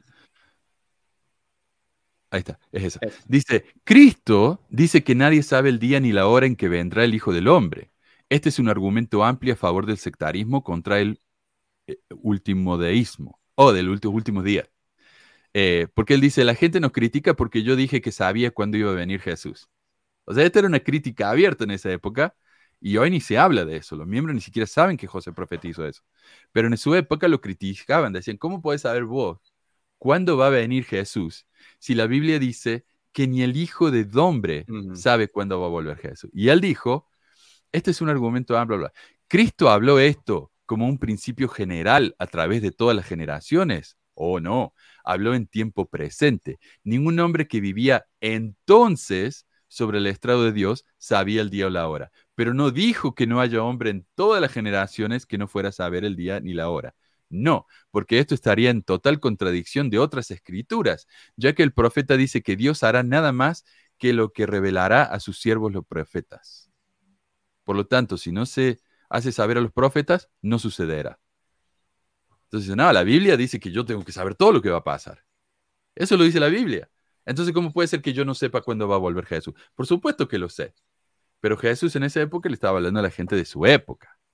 Ellos lo- son los que no iban a saber cuándo iba a volver. Ahora sí, ahora yo sé, en 65 años. Eh, ahora imagínate que Dios tiene planeado algo, ¿no? Lo pone en la agenda y se olvida de avisarle al profeta. Según lo que dije José mira acá, como se olvidó de avisarle al profeta, no puede pasar, porque el profeta lo tiene que saber todo. Y sabemos que tiene razón, porque obviamente el profeta nos advirtió sobre el COVID, nos advirtió sobre los eh, incendios en Hawái, los huracanes en todo el mundo. obviamente, ¿no? Sí. Eh, Pero no, sé, me parece curioso a mí que es, esa capacidad, ¿no? De pensar que algo no encaja con lo que creemos y lo justificamos. Ayer cuando, cuando hablé sobre el, el tema este de Tim Ballard, el de la película Sound of Freedom, yo sabía que en cuanto la iglesia lo criticara, había gente que iba a dejar la iglesia y se iba a ir con él. Porque es lo mismo que pasó durante el COVID. Nelson dijo, si ustedes realmente aman a Jesús, se van a poner la vacuna. y la gente dijo, ajá, bueno, yo amo a Jesús y no me voy a poner la vacuna. Así que Oh. chao. Y se fueron de la iglesia por eso. Y ayer, viendo un video en el que Tim Ballard se defiende a los gritos, la gente decía, si la iglesia realmente dijo eso, está mal. Y nosotros vamos a seguir a Tim Ballard. O sea, eh, eh, ese es el nivel ¿no? del fanatismo cuando tenés dos ideas contradictorias va a llegar un punto en el que vas a tener que elegir una o la otra. No se puede vivir en esa disonancia cognitiva para siempre, porque vas a reventar. Fíjate lo que, Ah. lo que, lo que estabas proyectando es muy similar a lo que dice, lo que decía Russell, el de los testigos de Jehová. Justamente creo que alguien lo mencionó ahí en, en el chat. El tipo, a cada rato, como tú también mismo lo dijiste, decía que eh, en 1914, en 1915, en 1918, y el tipo se murió y no pasaba nada. El tipo se, se murió, no pasaba absolutamente nada. Eh, y es lo mismo acá, eh, ocultan básicamente lo que, lo que no eh, quieren que, que lea la gente y que se entere que en algún momento existieron este tipo de profecías. Lo mismo hizo los, los testigos de Jehová, eh, estaban eliminando ciertas profecías de Russell que no se cumplieron. Y eso es una falta de la verdad eh, terrible, nada de sinceridad. Y, y bueno, eh, quizás tendrían que admitir y, y decir, ¿sabes qué? Se equivocó, no, no, es tan, no era tan iluminado como decía, ya. Pero bueno, igual estamos tratando de hacer las cosas bien para la humanidad y todo, pero no, siguen negando que esas cosas hayan existido. Y hoy en día los mormones la hacen, e- es muy diferente a todo lo que hace cualquier otra religión. Los mormones hoy en día dicen, bueno, si él dijo eso, si el profeta dijo eso, se equivocó, estaba hablando como hombre. Eh, otras iglesias nunca hacen eso. Otras iglesias lo justifican hasta el fin. A ver qué dice Adrián acá. El punto por el cual en- entró, la, entró la secta a la vida de cada uno es algo vulnerable que llevamos dentro. Hay que detectar eso y, tratarlo en terapia, sanar. Bueno, Sí. o sea, el, el problema con eso es que ahora hay muchas sectas de psicoterapia, de Mm. psicología, de terapia. Entonces, hay que también identificar eso, porque el nuevo boom es coaching, crecimiento, Coaching, sí. crecimiento eh, personal, eh, marketing multinivel, estas empresas y también la psicoterapia están entrando por ahí. Ahora las sectas han mutado, se han adaptado a la modernidad y hay muchísimas que hay en internet. Te recomiendo hablar de una mujer llamada Till Swan, que era mormona. No sé si la has escuchado. Mm, no. Muy famosa, muy famosa. Eh, Tiene una secta enorme, así que te la recomiendo, Till Swan. No. Sí, pero eso. Oh, tío, acá está. Ah. Eh, pero sí, lo del coaching, eso es muy. Incluso John Daline. Aquí, lo, aquí hablaron justamente de Nexium. Sí. Muy buen Sí. caso. Que era una secta de superación personal. Sí. Sí, mucho tema de. En, en California se da mucho el tema de los, de los gurús. Empezás vos, vas a tomar una clase de yoga y antes de que te enteres ya estás en una secta de. Pero de un siempre gurú. fue así, siempre fue en Los Ángeles. Los Ángeles tiene algo que atrapa a las sectas. Pero ¿sabes por qué? Porque Los Ángeles está lleno de gente que va ahí para, porque tienen ese sueño de ser actores, están dispuestos a creer cualquier cosa, ¿viste? Si los va a ayudar en su carrera. Es increíble la conexión que existe entre las sectas y Los Ángeles. O sea, siempre pasa algo en Los Ángeles. Sí. Y bueno, muchos empiezan ahí, sí. Em, a ver. Acá hay, hay una cita que me parece interesante porque nos lleva al próximo punto del próximo videito que quería mostrar. A ver. Él dice. Pucha, se me. Parece que se me fue. Básicamente lo que él está diciendo es que gracias a ellos nosotros vamos a poder llegar al reino de Dios. ¿Qué dice? Mm, La tarea no era solo traer información sobre este nivel de reino evolutivo superior al humano, sino también darnos la experiencia de trabajar con personas eh, contra las fuerzas de lo que se ha convertido el nivel evolutivo humano en este momento. Y si bien fue una buena experiencia de aprendizaje para nosotros, también les dio a todos los que alguna vez recibieron conocimiento de este reino la oportunidad de reconocernos a nosotros y a esta información.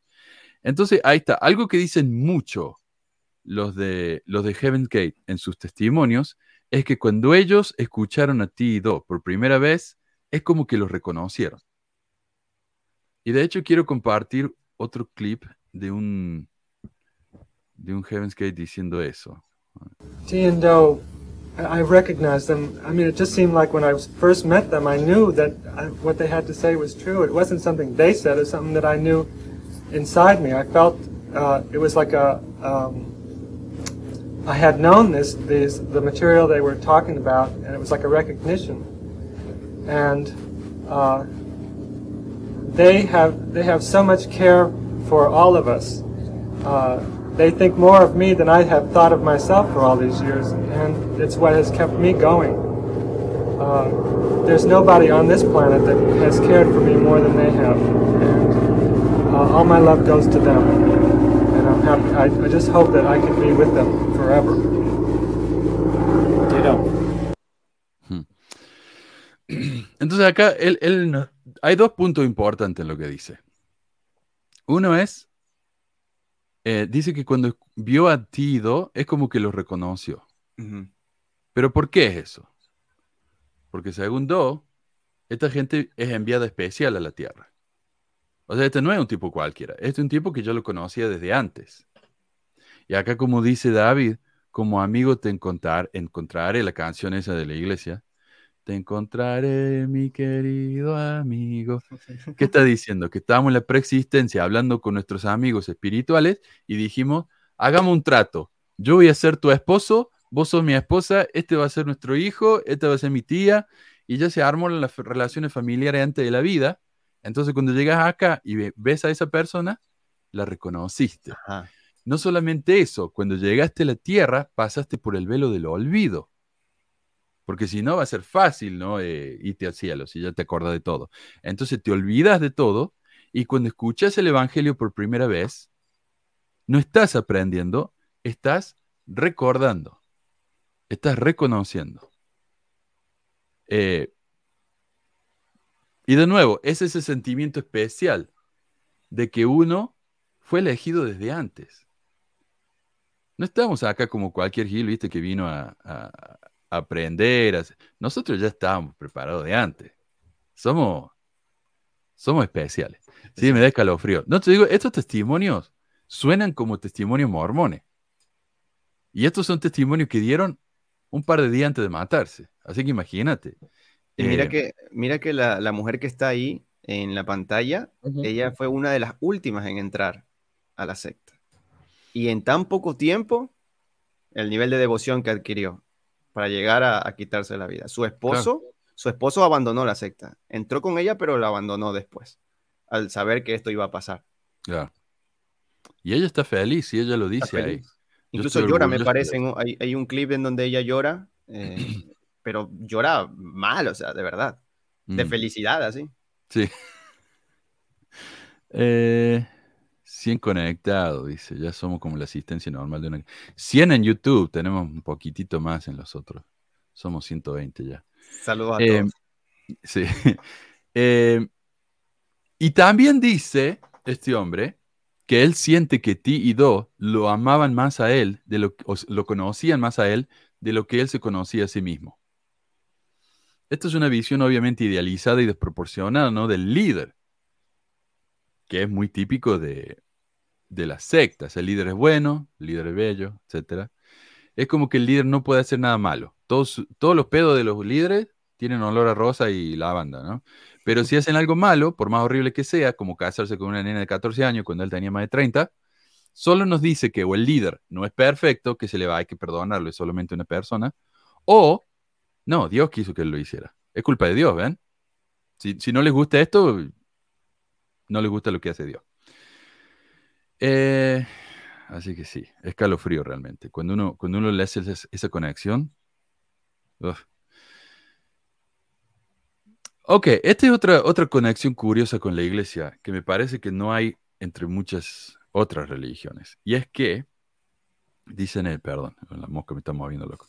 El reino de Dios, el nivel superior al humano, es un mundo físico, donde habitan cuerpos físicos. Sin embargo, esos cuerpos son meros contenedores, trajes de ropa. La verdadera identidad del individuo es el alma o mente, espíritu que reside en ese vehículo. El cuerpo, es, el cuerpo es meramente una herramienta para el uso de ese individuo.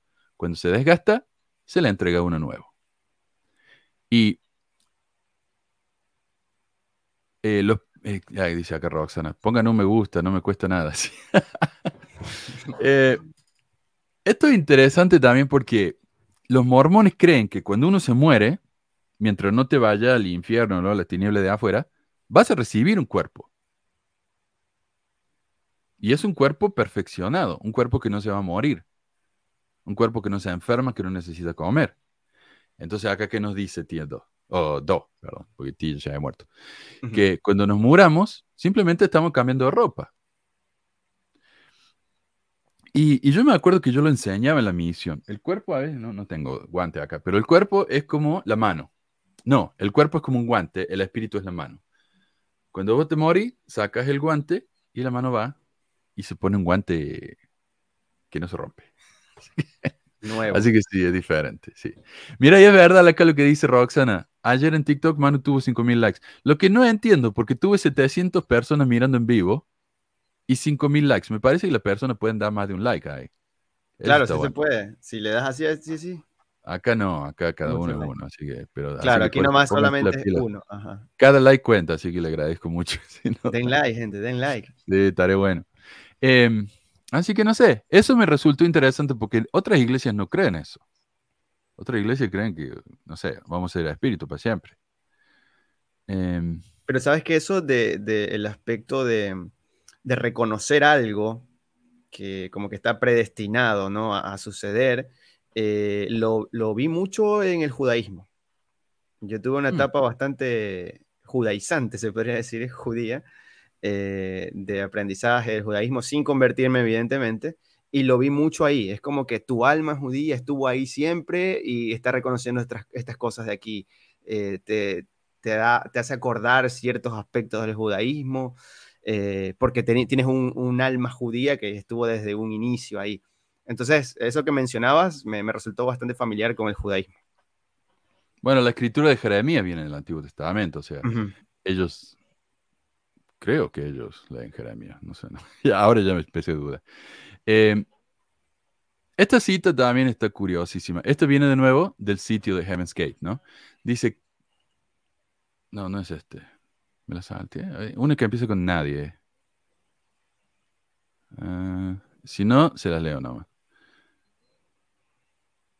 No, no la tengo. Bueno, eh, la cita dice, nadie puede entrar al reino de los cielos tratando de vivir una buena vida en este mundo. O sea, ser bueno no es suficiente para irse al cielo, básicamente. Y luego pensando que cuando la vida de este mundo se lleve tu cuerpo, podrás ir al cielo. La única vez que se puede ingresar al próximo reino es cuando hay un miembro o miembros de este reino que han venido al, reino humano, encarnados como nosotros, ofreciendo aclaración de esa información. O sea, de nuevo, ser bueno no es suficiente. Tenemos que estar preparados por ellos. Si ellos no están, nadie se va a poder ir al cielo. Pero esto es exactamente lo que enseñan los mormones. Sin el sacerdocio, dicen ellos, no podemos realizar las, las, eh, ah, la ceremonia de, de- de- de salvación y no nos podemos ir al cielo. No se entra al cielo so- solamente, siendo solamente bueno, como dice, dijo Nelson. Eso no me lo sabía, o tal vez me olvide. Pero no es suficiente. Hay que realizar, hay que bautizarse, hay que recibir el Espíritu Santo, hay que ir al templo, hay que sellarse, hay que todo, casarse. todo. Si no te casas, no te va al cielo.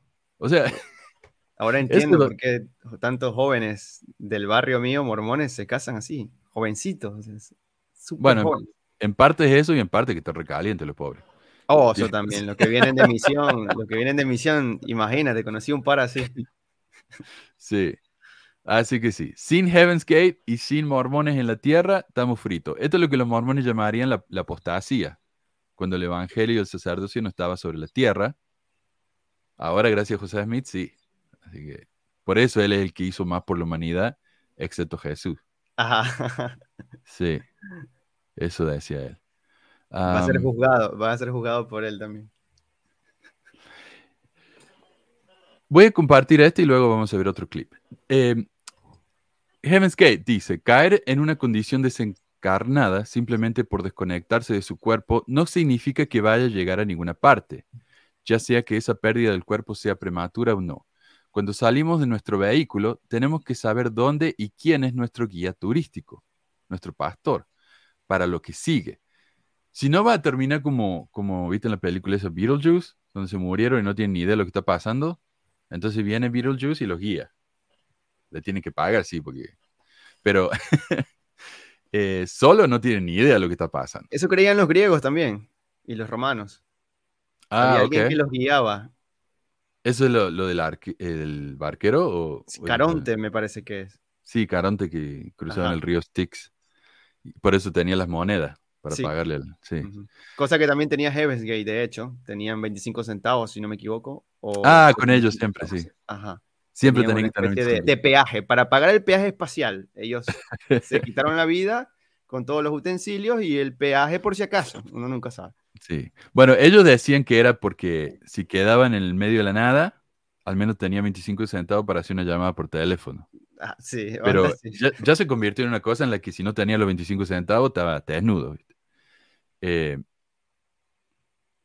a ver, si ese pastor me acepta, quiero seguir siendo una oveja y haré todo lo que pueda para complacer a ese pastor. Periódicamente, ese siguiente nivel envía a un representante, un pastor, y ofrece una clase gratuita de graduación, perdón, ofrece vida. Fuera de este nivel evolutivo hacia ese siguiente nivel evolutivo. Y estamos al final de uno de esos tiempos. Son como Pokémon, ¿viste? Tenés el nivel 1, después que te muere y te convertí en el nivel 2 y así. Estamos al final de uno de esos tiempos. Ti y Do fueron los nombres utilizados por los representantes de ese nivel, siguiente nivel 1, el reino de Dios, enviados a la superficie de este planeta para servir como nuestros maestros o parteras en ese tiempo. Sin Ti y Do, no nos podemos ir al cielo. No tenemos ni idea. Muchísimas gracias, Vanessa, por tu donación. Eh, realmente se te agradece. ¿ah? Eh, pero de la misma manera, sin el profeta actual, no vamos a perder. ¿Por qué? Porque no vamos a tener sacerdocio, no vamos a tener la verdad, vamos a tener un poquitito de la verdad, pero no la verdad plena. Eh, y no solamente eso, si nos vamos, estamos fritos. Mira lo que dice acá el Elder Valar. En mi ministerio he descubierto que aquellos que se han perdido o confundido, por lo general son aquellos que con más frecuencia han olvidado que cuando la primera presidencia del Quórum de los Doce hablan con una voz unida, es la voz del Señor. El Señor nos recuerda, sea mi pro- por mi propia voz o por la voz de los siervos, es lo mismo. De nuevo, sin ti y do, no nos podemos ir al cielo. Sin los profetas, dice este hombre, no nos podemos salvar. Porque la voz de los profetas es la voz de Dios. En otras palabras, abandonaron el barco seguro de Sion, se, alejaron del, se alejan del camino, apostataron. Qué lástima que se me cortó la cita, porque realmente quiero que escuchen esto. Trágicamente, suelen sufrir consecuencias inesperadas a corto plazo y más tarde a largo plazo, no solo para sí mismos, sino también para sus familias. Y esto a mí me suena como cuando los mafiosos dicen, ah, qué linda familia tenés, qué linda familia. ¿No sería triste si algo le pasara? Extorsionadores. Es una extorsión. Porque si vos no querés cumplir, ok, ese problema tuyo. Pero ¿sabes qué? Si vos no cumplís, vas a afectar a toda tu familia. ¿Realmente querés hacer eso? Y eso nos dec- eh, yo me acuerdo de un discurso de hace unos 10 años en la que decían, eh, no quieren volver a la iglesia por sí mismo, no vuelvan por sí mismo, por sí mismo, perdón. Vuelvan por su pobre madre que está llorando a la noche pensando en cómo ustedes se van a perder.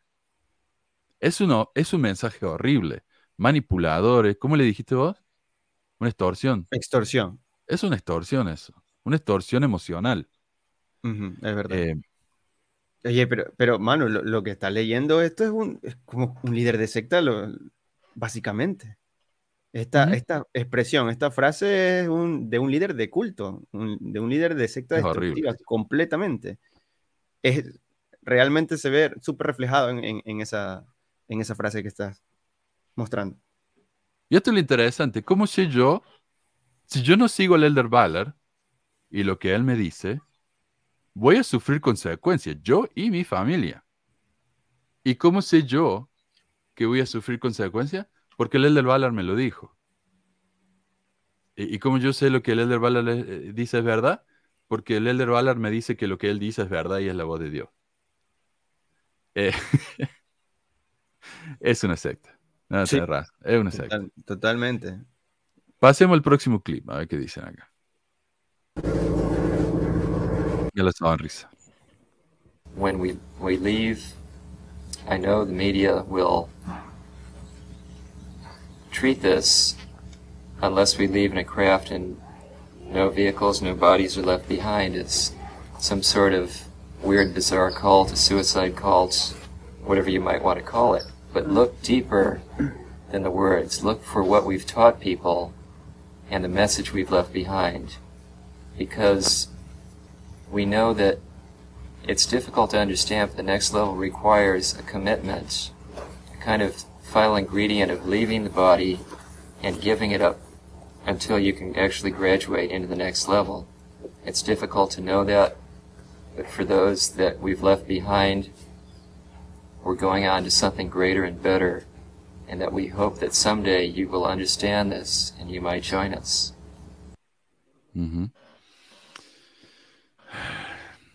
Trágico, ¿no? O sea, él está diciendo eso. Nos vamos a ir a un lugar mejor, más grande. Están a punto de matarse. Y habla del amor de ti, Do, que le sienten por ellos, y por eso les están pidiendo que se maten, para poder llegar a ese nivel. Es, es realmente espantoso esto, ¿no? Un nivel de compromiso total. Eso se puede evidenciar en sus rostros. Esto es como el Papa que, bueno, uno podría pensar, ¿cómo puedes decir vos que Dios te ama si te está pidiendo que te mates? Bueno, pero es porque vos lo estás viendo desde un punto de vista mortal, no lo estás viendo desde un punto de vista eterno. Desde el punto de vista eterno, lo que están haciendo ellos es, es glorioso. Y, y realmente lo mismo. La la misión iglesia. de sus vidas. Claro. El, el punto entero de que ellos están acá es para eso, para ir a algo mejor. Están abandonando todo en esta vida para ir a algo mejor. Y eso se ve en la iglesia tanto. Gente que está dispuesta a vivir sola por siempre porque son gays, en vez de vivir, viste, con, con alguien, con una pareja heterosexual, van a estar solos para siempre, porque total en la próxima vida se va a arreglar todo. No sé, o sea, es, es, es trágico, es trágico. Mi suegra, por ejemplo, mi ex suegra, perdón, ella se privaba de todo, se privaba de todo porque ella eh, decía, eh, estoy triste, sí, soy miserable básicamente, pero ¿sabes qué? Me la voy a aguantar porque cuando me muera todo va a ser mejor. Mm. Y entonces lo que hace ella es no le pone ningún esfuerzo, no trata de salir y, y- arreglar su vida, hacer terapia, ir a un gimnasio, lo que sea. No, ella está encerrada en su casa todo el día, todos los días, porque total se va a morir un día y se va al cielo. Eh, no sé, eh, eh, te da realmente mucha lástima. Y este es el verdadero peligro de sectas como esta, ¿no? Que te roban la vida, te chupan la vida como un vampiro, ¿no? Totalmente. Pero ¿qué dice él también? Los medios van a mentir sobre nosotros. Van a decir cosas que no son, así que no le crean. Está bien, nos matamos todos, pero no, no le crean. Pero no somos como, como Jim Jones, no somos No. como Koresh, no somos como ellos, ¿no? Ignoren las evidencias. Escúchenme a mí lo que le estoy diciendo. Qué triste. Bueno, y hablan más de cómo... Básicamente que, que sí, que tenemos que seguir al líder porque el líder está acá nada más que para guiarnos. En el templo, mira, los mormones obviamente no nos piden que nos matemos, pero nos piden que demos nuestra vida a la iglesia. En el templo, todos hacemos esta promesa. Y es una promesa que vos no sabes de antemano. Cuando vos al templo, Jorem, vos no tenés idea de lo que va a pasar ahí adentro. Mm. Y tenés que hacer promesas en ese momento, enfrente de todo lo que están ahí, de que lo vas a hacer. Y cuando te fuiste, decís, ah, la mierda, ya hice promesa con Dios, las tengo que cumplir. ¿Y cuáles son las promesas que hacemos? Una de ellas es, cada uno de vosotros, este es el guion del templo, ¿no?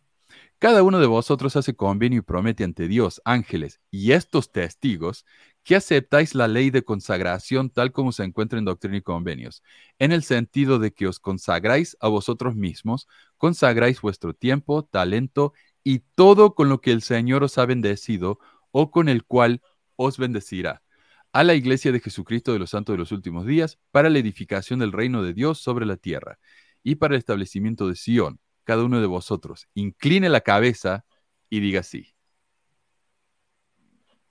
En ningún momento te dicen, bueno, después que escucharon esto, si se quieren ir, eh, está todo bien, nos vemos. No, bajen la cabeza y digan sí.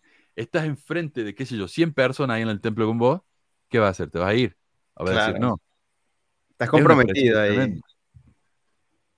Le das tu vida a la iglesia. Ese es el compromiso que estás haciendo. Ahora que lo cumpla la gente ya es otra cosa. Pero ¿cómo me dicen a mí, te fuiste a la iglesia, pero vos hiciste compromiso en el templo? O sea, eso es serio. Y te hacen tratar de sentir culpable así, ¿viste? Eh, Todo se, basa en el trabajo emocional que te, que te ejercen. La culpa de la que habla Adrián. Exacto. Sí. Eh, bueno, hablamos de, de la fe, ¿no? Por fe van a saber que Dios les pide esto y lo otro. Eh, y de nuevo, leímos una cita en la que José Smith dijo que si el pueblo realmente creía, estaría dispuesto hasta dar su vida. Y muchos lo hicieron en la iglesia mormona. Eh, y tuvimos acá en el programa a un tal Roberto, que dice que obispo de la iglesia, que él estuvo dispuesto, me dijo a mí, a regalarle su esposa al presidente Nelson si Nelson se lo pide, porque hay que obedecer al profeta. ¿En qué, ¿En qué se diferencia con Heaven's Gate? Ya hay nada, es que ya hay nada. Ya hay nada. Me lo dijo acá, en vivo, en el programa. Sí, yo le daría a mi esposa porque hay que ser obediente. Ok. Bueno, continúa diciendo que solo un miembro de la, de la secta nos puede dar vida, que nos puede conectar con el más allá, no sé qué. Y es lo mismo que nos dicen los líderes. Ellos son la comunicación directa con Dios. Eh, y hay una parte donde dice, de nuevo, no sé si lo tengo acá. Ah, es donde sigue acá. Sabemos lo que decimos, sabemos que requiere un acto de fe, pero es deliberado. Está diseñado para aquellos que prefieren dar ese salto antes que quedarse en este mundo. ¿Sabemos definitivamente lo que va a pasar? Sí, pero requiere fe. Y es el testimonio mormón. Yo sé que la iglesia es verdad. ¿En serio sabe? Eh, no, pero es lo que me dijeron que diga. Packer diría, hay que repetir el testimonio por más que uno no lo tenga, hasta que se convierta en una realidad. una mentira repetida mil veces se convierte en una verdad. Básicamente. Te estás autoconvenciendo. Ajá. Ah, mira, Adriana me mandó. a eso. Está buenísimo eso, ¿eh? enseñarte que vos mismo te, te laves el cerebro. Cursos de lavado de cerebro de distancia. Está buenísimo esto. Eh, auto lavado de cerebro todavía. Eh. como la, el auto, uh, como dices, para dejar de fumar tenés que hacer hipnosis, te podés auto-hipnotizar. la vida con Dios en ocasiones es difícil, la vida sin Él es peor, dice el, el Benji. Esto me lo mandó Adriana. Gracias, Benji. Em, y esto, esto a mí me vuela la cabeza. Todos los mormones que me están escuchando, lean esto y, y díganme si esto no viene directamente del libro de Mormon. Dice el artículo de Heaven's Gate.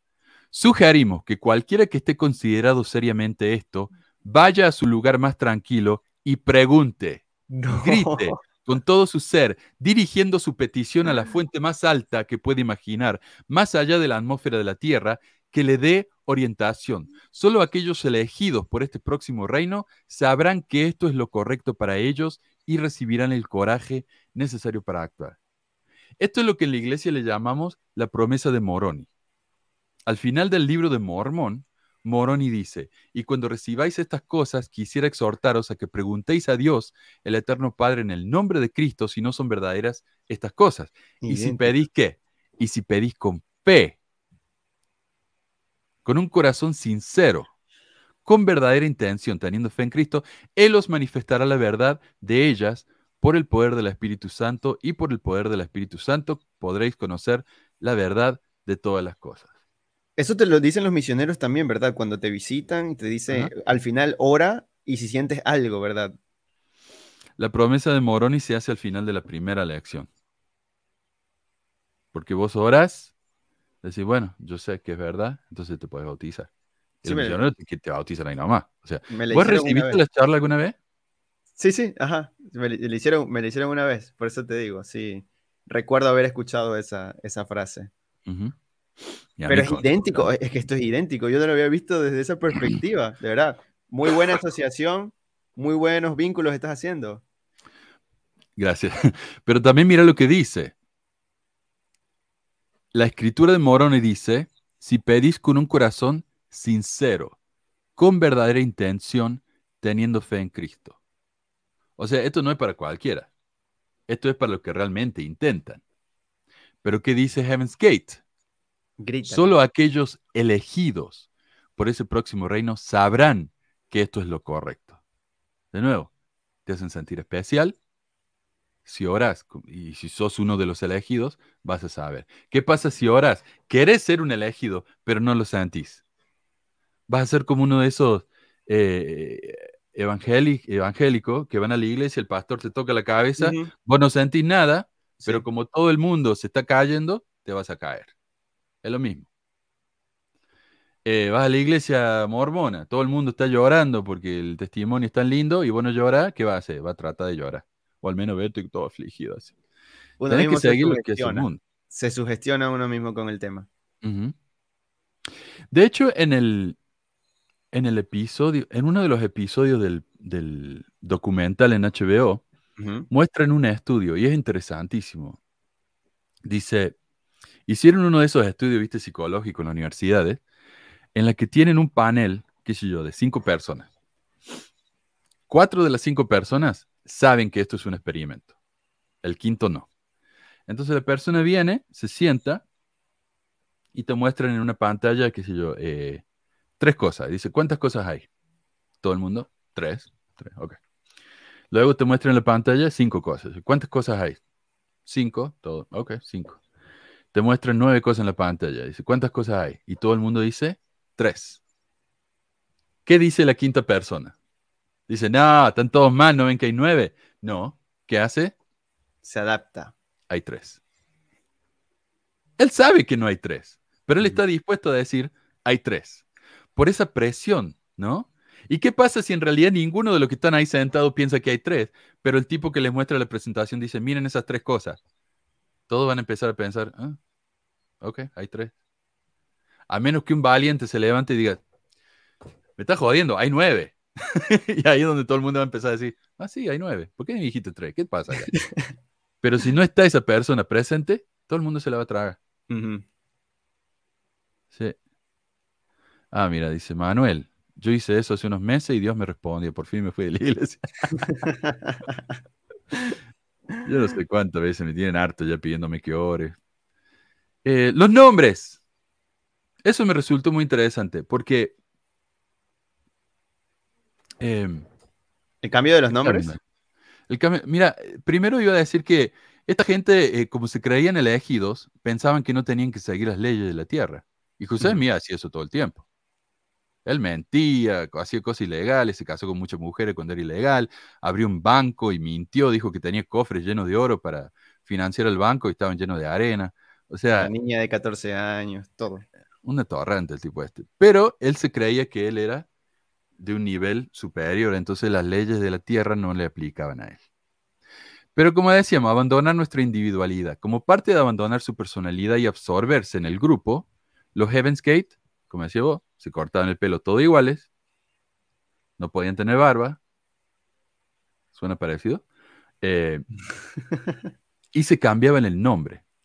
Y el nombre de esta gente tenía que terminar en Odi y tenía Odi. seis letras. Este es del video de los testimonios. Antes de mostrar a la persona, ponían el nombre en la pantalla. Ahí tenemos. Uknodi, Irsodi, Destodi, Anlodi, Domodi. Increíblemente estúpido esto. Y ellos decían que es porque el, el Odi era el apellido. Y al cambiarse el nombre a Odi, estaban pasando a ser parte de la familia de nivel. eh, Tiendo. Sí. Y ellos son los miembros mayores. Eh, en la iglesia, bueno, tenemos un nombre nuevo. En la iglesia yo pienso que mi nombre Manuel es un nombre temporario, de por ahora nomás, pero cuando yo me muera, voy a abandonar ese nombre y voy a tener un nombre superior. ¿Vos escuchaste de eso, Joram? No. Ahora No, me no. estoy recién empapando del tema. En el templo te dan un nombre nuevo. Pero es comportamiento de secta total. o sea, total.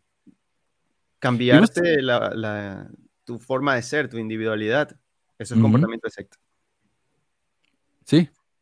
Y la peor parte, eh, el mío fue Dan. El mío fue Berzo- Barra- Barraba. No, no Barraba. Barraba era el malo, ¿no? Sí. Algo así. Era parecido a Barraba, pero no era Barraba. Bueno, uno de esos. Eh, y esto es lo gracioso. Cuando vos vas al templo y te dan un nombre nuevo, vos decís, ok, este es mi nombre nuevo. Lo que no te das cuenta es que el mismo día, todos los que van al templo en todo el mundo tienen el mismo nombre nuevo. Entonces vos decís, estoy cambiando mi nombre, Manuel Sain, por algo superior. Juan. Ese es mi nombre nuevo. Ahora soy. Entonces cuando vuelva Jesús, Él te va a llamar, va a decir, Juan, levántate. O sea, Y ah, obviamente soy yo. Pero literalmente, eso- ese es uno de los nombres nuevos. Son todos nombres de, la- de las escrituras. Claro. Rubén, mira. Eh, acá, eh, el varón rojo, su nombre nuevo es Rubén. Eh, estúpido. Y uno se la traga, se siente tan especial. Y te dan una tribu también. te dan una tribu nueva, no una nueva, sino que eh, están las 12 tribus de Israel, ¿no? Bueno, Israel tenía dos hijos, así que esas son las dos tribus, hay 13 tribus en realidad. Entonces, te- te- eh, cuando te dan la bendición patriarcal, se llama, todo el mundo necesita una bendición patriarcal. Cuando tenés 12 años, creo, ya te la pueden dar. Y esa es una guía para tu vida. Y ahí te dicen cuál es tu tribu. Y no es raro ver que padres e hijos tienen tribus diferentes, porque ellos dicen, no, esta es una, una tribu espiritual, no física, Efraín y Manasés, claro. Mm. Es una, es una tribu Espiritual, no física. entonces, si mi papá es de una tribu diferente, está todo bien. Mi nombre en Mormonlandia era Lea, dice Roxana. Ahí vienen todos los nombres, bien ahí. Eh, machismo, sí. Bueno, el nombre no es lo único que uno debe abandonar. Eh, esto yo no me acuerdo. Ah, el Borg. Estábamos hablando de Star Trek, ¿no? Sí, es Star Trek. En Star Trek hay una raza, en realidad no es una raza, ya vamos a explicar, que se llama el Borg. Y, y si vos ves el- la nave del Borg, es, es un cubo. Yo creo que tengo una por ahí. no tengo el otro. Full Bueno, de Star Trek. Es un cubo. No tiene nada especial, o sea, directamente un cubo. La ropa. No, sí, hablamos de la ropa, de los Garmin, ¿no? Que tenés que tener ropa que te cubra los Garmin y todo eso. Eh, Heaven's Gate tenía al final un propio uniforme para irse. Similar, Lo- negro. Tal vez lo vemos a... Ah, sí, sí, con el parche de la. El parche. Mi bendición patriarcal tenía el número 666. Me sentí fuera de lugar. ¡Wow! Y lo cambiaste por 606, que significa lo mismo. Está bien. Pero el Borg, hablemos de lo que es el Borg. Eh, porque en el, en el documental, uno de los ex miembros dice: Do nos enseñó que el Borg es un buen modelo. Frank Lloyd se llama. el- el- no, Frank Lyford, el que tenía la voz temblorosa. Dice: El Borg es un buen modelo. Él adoptó la mentalidad de Colmena de ser un engranaje en una rueda en beneficio del colectivo en general. Los Borg tienen una conciencia colectiva, no hay individuos. Ahora, ¿qué es el Borg? O sea, el Borg, como digo, no es una raza. Ellos van y, y capturan gente, que ellos secuestran gente, y lo absorben, así le llaman ellos. Entonces, mira cómo ves cómo está todo enchufado el tipo este. Sí. Es, ese ojo que tiene ahí, eso le permite ver lo que ve el resto de la, de la colmena, digamos. Y sus pensamientos son transmitidos al resto de la colmena. Y lo que la colmena piensa, él piensa. Ya no es más un individuo, es el Borg. Y hay un episodio donde dice, ¿cómo, ¿cuál es tu nombre? Y dice, mi nombre es Borg. Dice, no, pero ¿cuál es tu nombre? Mi nombre es Borg. O sea, yo soy Borg. Eh, la meta de la iglesia, entonces, es que seamos todos iguales. Que todos tengamos las mismas metas, le enseñamos esto a los chicos desde que están en la guardería. Y ayer estaba viendo la lista de canciones para los chicos de la primaria. Escucha estos títulos. Cuando me bautice. O sea, esto le estamos diciendo a los chiquitos desde que van a la guardería, que serían los dos o tres años, cuando me bautice. No dice si algún día me bautizo, no, cuando me bautice. Sigue al profeta. Hay uno que se llama directamente obediencia. Voy a vivir el Evangelio. Yo quiero ser un misionero ya. Espero ser llamado a la misión. Me encanta ver el templo. De nuevo, ir al templo para los mormones no es simplemente ir a, una reunión.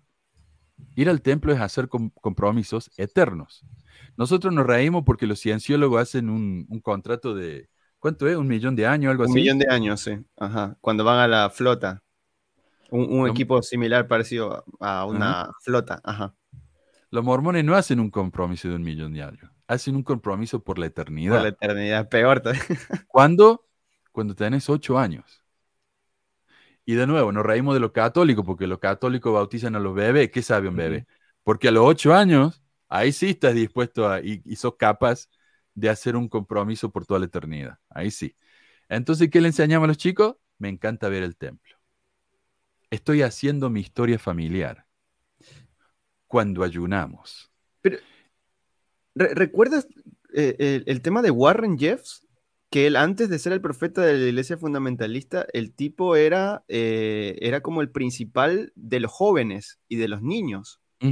¿Ya? Y así mismo actuaba, ponía ese tipo de música y lo fue adoctrinando hasta cuando él llegara a ser el profeta y abusó de toditos. Abusó de todos. Claro. Y es similar a lo que me estás contando, desde tan temprana edad es adoctrinamiento puro y duro. Exacto. Mira, cuando, cuando yo estuve en la misión, nuestro presidente de área, Chile era su propia área en esa época, eh, se llamaba Archibald. Y Archibald era un ranchero de Texas, ¿viste? muy rico. Y él nos decía que para él ser ranchero era como ser un líder en la iglesia, porque él tenía su rancho, ¿no? Donde estaban las vacas, estaba justo, sigue el profeta, pero sigue el profeta no es para, ¿o es para los chicos? Sí, lo dije, sigue el profeta, sí, sí. Eh, y esa canción, Jorem, es terrible, porque eso es todo lo que dice la canción. Sigue al profeta, sigue al profeta, sigue al profeta. Eh, o sea, eh, te lo van grabando en la cabeza, ¿no? Como, como los nazis. ¿Recuerdas las juventudes hitlerianas? Y de hecho yo hice un video de TikTok, que TikTok me lo tiene ahí como... Eh, se puede ver, pero está la cara, tú la viste. Ah, esto puede ser no apropiado. En el que le puse el video de, Pink Floyd, The Wall, donde los oh. chicos están en, el, en la cinta esa, ¿viste? Caminando así y caen todos y los hacen chorizo, bueno, ahí, carne molida, eh, con esa canción de Sigue al Profeta. Y encaja perfecto. Sigue al Profeta. es, tétrico eso. Eh, pero, el, ok, volvamos al, al Archibald. Y el Archibald decía que las vacas quieren salirse del, del, terreno ese que tenía él. Entonces lo que hacen es se tiran contra la, la, reja, el, ¿cómo se llama? El, eh, eh, un alambre y empujan de poquito así. Eventualmente lo rompen y se van a la calle. ¿Y qué pasa cuando van a la calle? Las aplasta un camión. Mm. Entonces, como miembros de la iglesia, lo tenemos que hacer, que hacer es alejarnos de, ni siquiera nos acerquemos al alambre, nos vayamos al medio, porque si nos acercamos al alambre y el alambre se rompe, probablemente vamos a irnos y nos va a aplastar un camión. eh, ah, mírala. Sí. Todo zombie. Sigue el profe. Bueno. Eh, entonces, imagínate, imagínate que un camión, vos vas en un camión, se te cruza una vaca, bueno, pisaste la vaca, Pero imagínate si va en un autito chiquito, ¿no? Como el mío, o va en una moto, te acaba muriendo. Sí. y todo porque el, el Archibald no quiso arreglar la reja y le, echa la culpa a, las vacas. Entonces, ¿qué tenemos que ser nosotros? Tenemos que ser vacas que ni siquiera se acercan a la reja. Tenemos que ser obedientes y levantar la pérdida. En otras palabras, tenemos que convertirnos en parte del Borg. Esa es la meta de estos líderes. Y bueno, ya llevamos mucho tiempo, así que vamos a ver el resto de, de los videos sin demasiado comentario. Yo creo que el video en sí habla solo. I mean, I don't know where we, any of us would be without them. No sé dónde estaríamos sin ellos, dice. Sin I met the people that are here. Uh, I met my teachers, Tiendo, and I knew that I knew all of them, and that they were my family. ¿Ves? Los and, conocía uh, todos ya. Cuando I've been happy ever since. I mean, it's been tough. Uh, anybody who's been on this, like. Mira como dice, he sido feliz desde entonces. Ha sido duro, nos dan con todo, pero yo soy feliz. Y mira la cara, se le nota la felicidad. She said, you get hit with everything but the kitchen sink, trying to turn you away, but uh, it's been wonderful. It's been very exciting. And uh, we know that the spin doctors, uh, the, uh, you know, the people that make a profession of debunking everybody and putting down everybody uh, are going to attack what we're doing, just like they attacked, uh, you know, the solar temple and uh, Waco and what have you. They're gonna... Templo solar, dijo, templo solar. No, sí. eso es brutal. Y de también. hecho, cuando yo estaba eh, buscando, viste, eh, artículos sobre ellos, están juntos, el templo solar y, y, y los Heaven's Gates. Pero el templo solar también es, es, brutal. Me parece que es del año 97 también, si no me equivoco. Y Creo tiene que, que haber sido antes que esto. Porque si ah, él dice, okay. mira, cómo critican al templo solar porque hicieron lo que hacen. Entonces, ¿Qué hicieron eh, ellos? Sí, sí. Me parece que es del año 95. ¿Sí, sí eh, ¿Leíste lo que hicieron en el templo solar? Eh, bueno, cuando lo leí, lo leí junto con este. Entonces uh -huh. por ahí estaba difícil saber qué hizo uno y qué hizo el otro. Pero explícame bien rapidito aquí. Bueno, el templo solar es brutal porque eso de entrada fue en Francia, en Canadá eh, y en Estados Unidos también, si no me equivoco tenían, uh -huh. eran millonarios, pero eso era una mafia, más que una secta era una mafia. Eh, supuestamente con matices de, de ese tema del movimiento Rosa Cruz, de la masonería okay. y todo eso. Eh, lo que sucedió fue que uno de una familia que tenía un bebé recién nacido, eh, este tipo, el Joseph Dimambro, que era el líder de este culto, decía que este, este muchacho, este niño, este bebé, era el anticristo y tenía que sacrificarlo.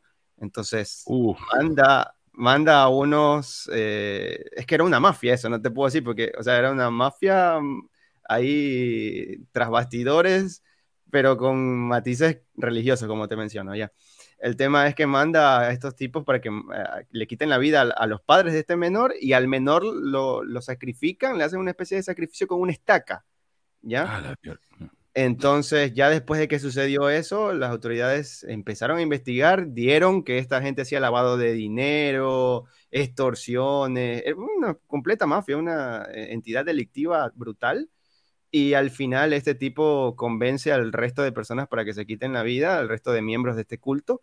Eh, en ellos vivían, estaban en unos chalets y ahí eh, activaron explosivos, volaron, se volaron se volaron. Tiempo después, otro grupo que había sobrevivido a esta secta en Suiza también se voló. Después de un tiempo, también en Francia también se voló. Y eso fue brutal al punto que en Francia empezaron a, a meter una ley antisectas. Francia es el único país que tiene una ley antisectas y que la ha aplicado. Hubo un grupo okay. que parecía que iba a cometer este tipo de cosas y aplicaron la ley antisectas y al tipo lo tienen preso hasta el día de hoy. Bien. Entonces, Francia, como que después de lo que sucedió con, con este, esta secta de, de, la Orden del Templo Solar eh, y Joseph Di Mambro, eh, bueno, empezó a, a, legislar un poco mejor el tema. Eh, el único país en el mundo, ¿no? Claro, y él dice acá, los medios van a criticar al Templo Solar, van a criticar a Waco. Waco es cuando se enfrentaron esta gente con el gobierno, con y, sí, mataron un montón de gente. Ahí. Sí, Koresh. Ajá. Koresh, sí. Eh, pero él básicamente lo que está diciendo es, ellos no hicieron nada malo, ellos estaban siguiendo su fe como lo estamos haciendo nosotros. Y ahora que me, que me hiciste acordar del Templo Solar, yo lo que leí del Templo Solar fue eh, un, un, ensayo sobre las características destructivas del lenguaje sectario. Entonces no habla tanto de la historia de ellos, sino uh -huh. cómo utilizan ellos su lenguaje. y tengo, es un párrafo nomás, así que no lo quiero saltear. Em, esto es lo que dice el artículo sobre Heaven's Gate. Veía a los miembros de Heaven's Gate como miembros de adentro, es decir, un grupo separado de personas que pertenecen al reino celestial como un elemento de contenido de sus sermones. ¿Qué nos dicen en la iglesia? Somos, estamos en el mundo, pero no somos de él somos un pueblo aparte. Antes decían mucho, somos una gente peculiar. Ahora ya no dicen eso porque suena mal. Pero otros estilos de comunicación de los sermones de Marshall Applewhite tienden a maximizar su ideología personalizada mediante el uso extensivo de intensificadores. Y eso también lo vemos en, los testimonios, en la iglesia. Eh, lo sé, sin ninguna... No estoy tirando todo acá.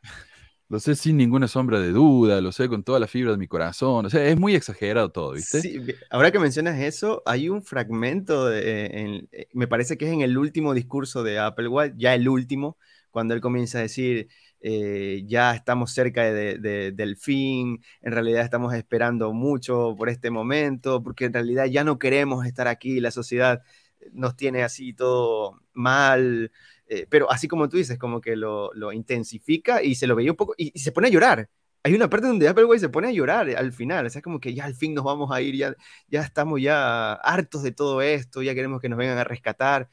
Pero es cierto, como tú dices, eh, la intensificación de las emociones como para generar un efecto en la audiencia.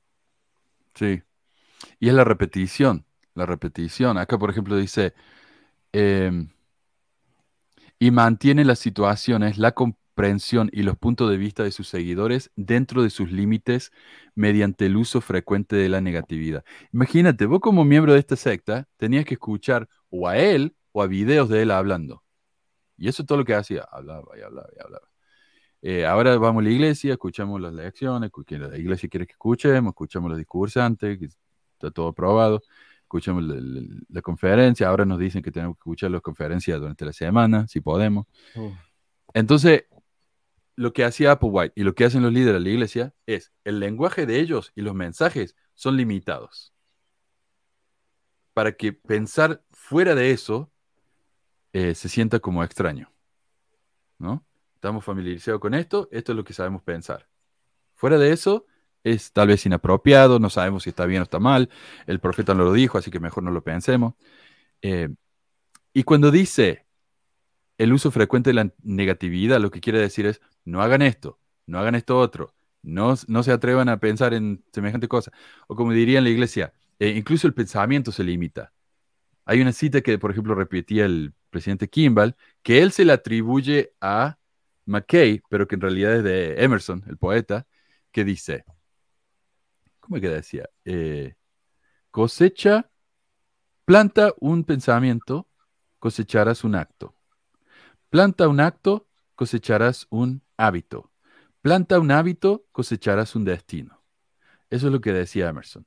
Pero los mormones lo cambiaron y decía, planta un hábito y cosecharás un destino eterno. Mm. Y lo usan tanto que el tipo este, Kimball, ni siquiera se dio cuenta que no era un dicho mormón, sino que era de un poeta del mundo. Eh, entonces hasta los pensamientos hay que limitar. Eh, bueno, continuemos. ¿eh? To say, well, these people were crazy, they were mesmerized, they were whatever. And uh, we know it isn't true, but how can you know that? I mean, I'm nothing without my older members, T and O, and I, I just can't wait to get up there with them.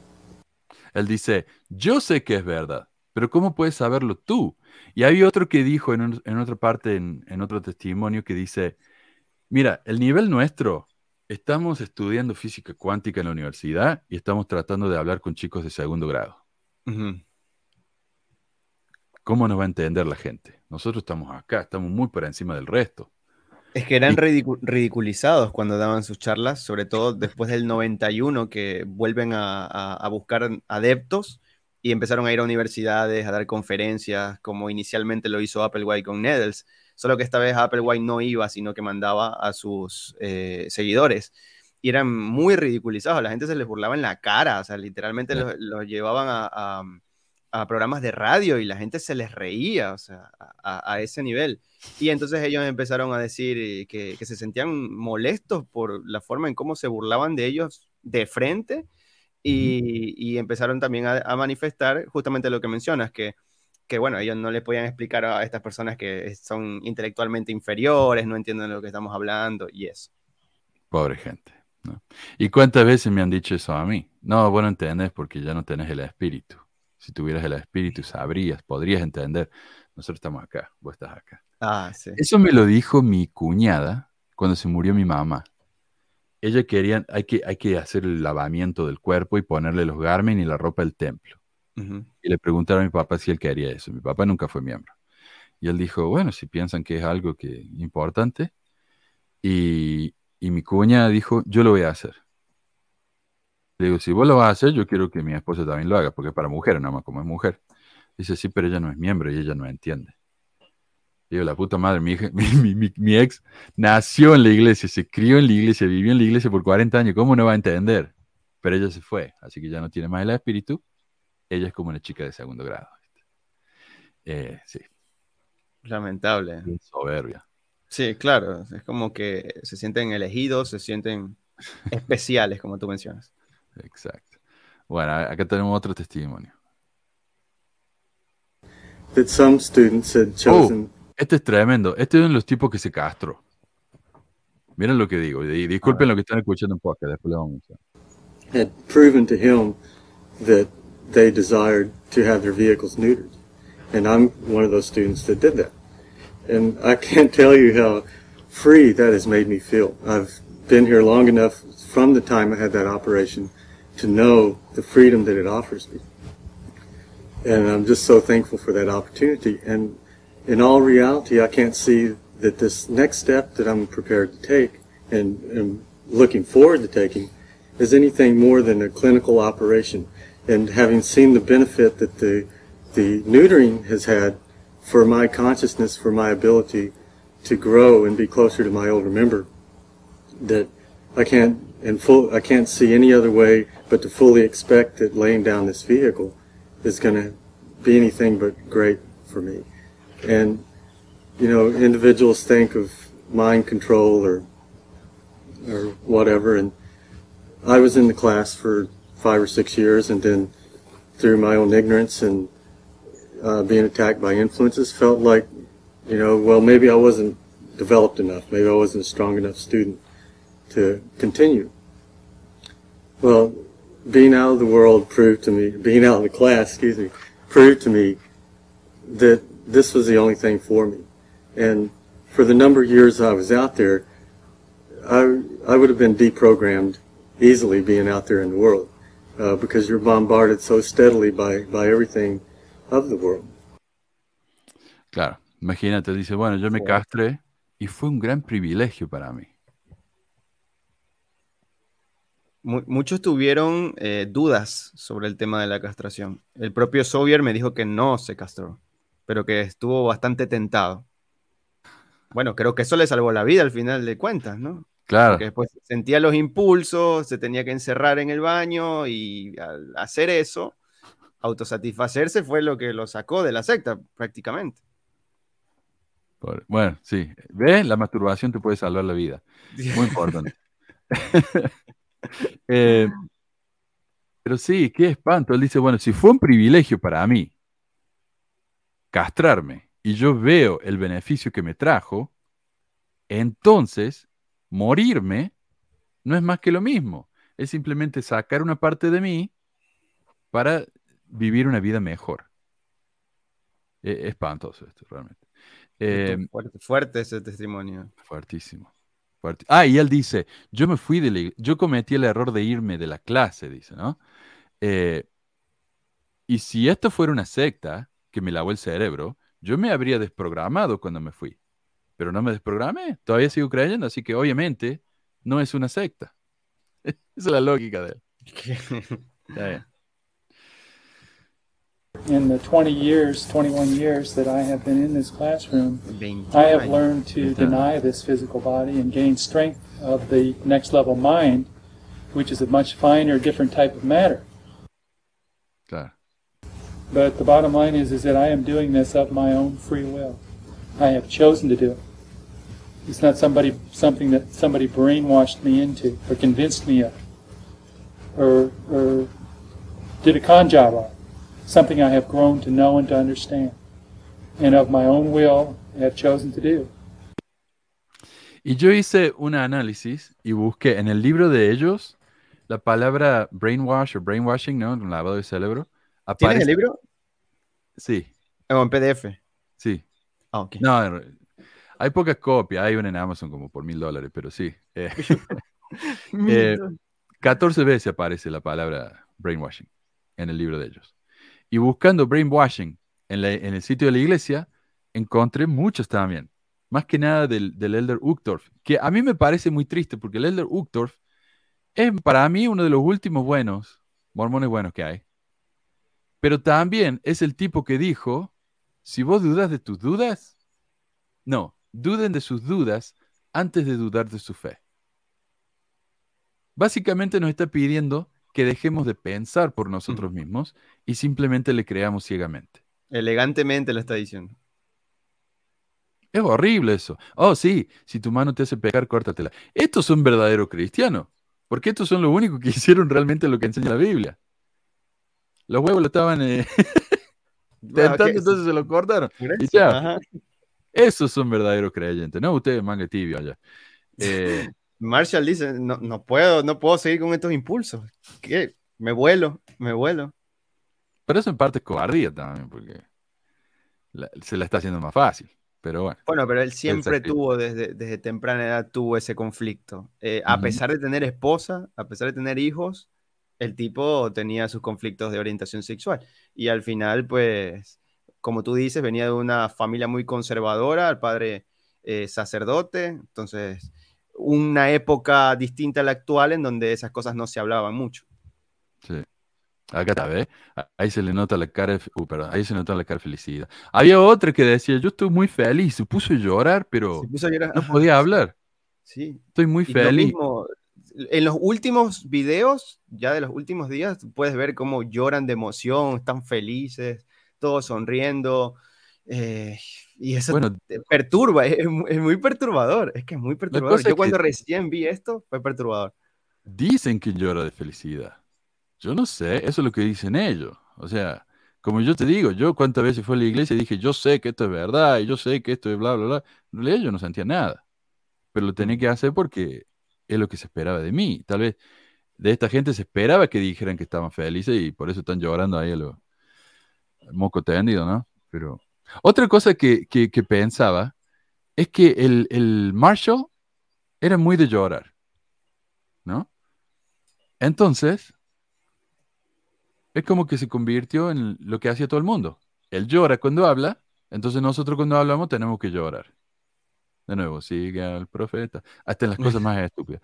Nosotros acá compartimos un, discurso en la conferencia, eh, Jorem, en el que alguien dijo que él vio al profeta comiendo, terminó su, su agua, la vació, la dobló, la hizo un bollito, le puso la tapa y la tiró. Entonces, ¿qué pensó él?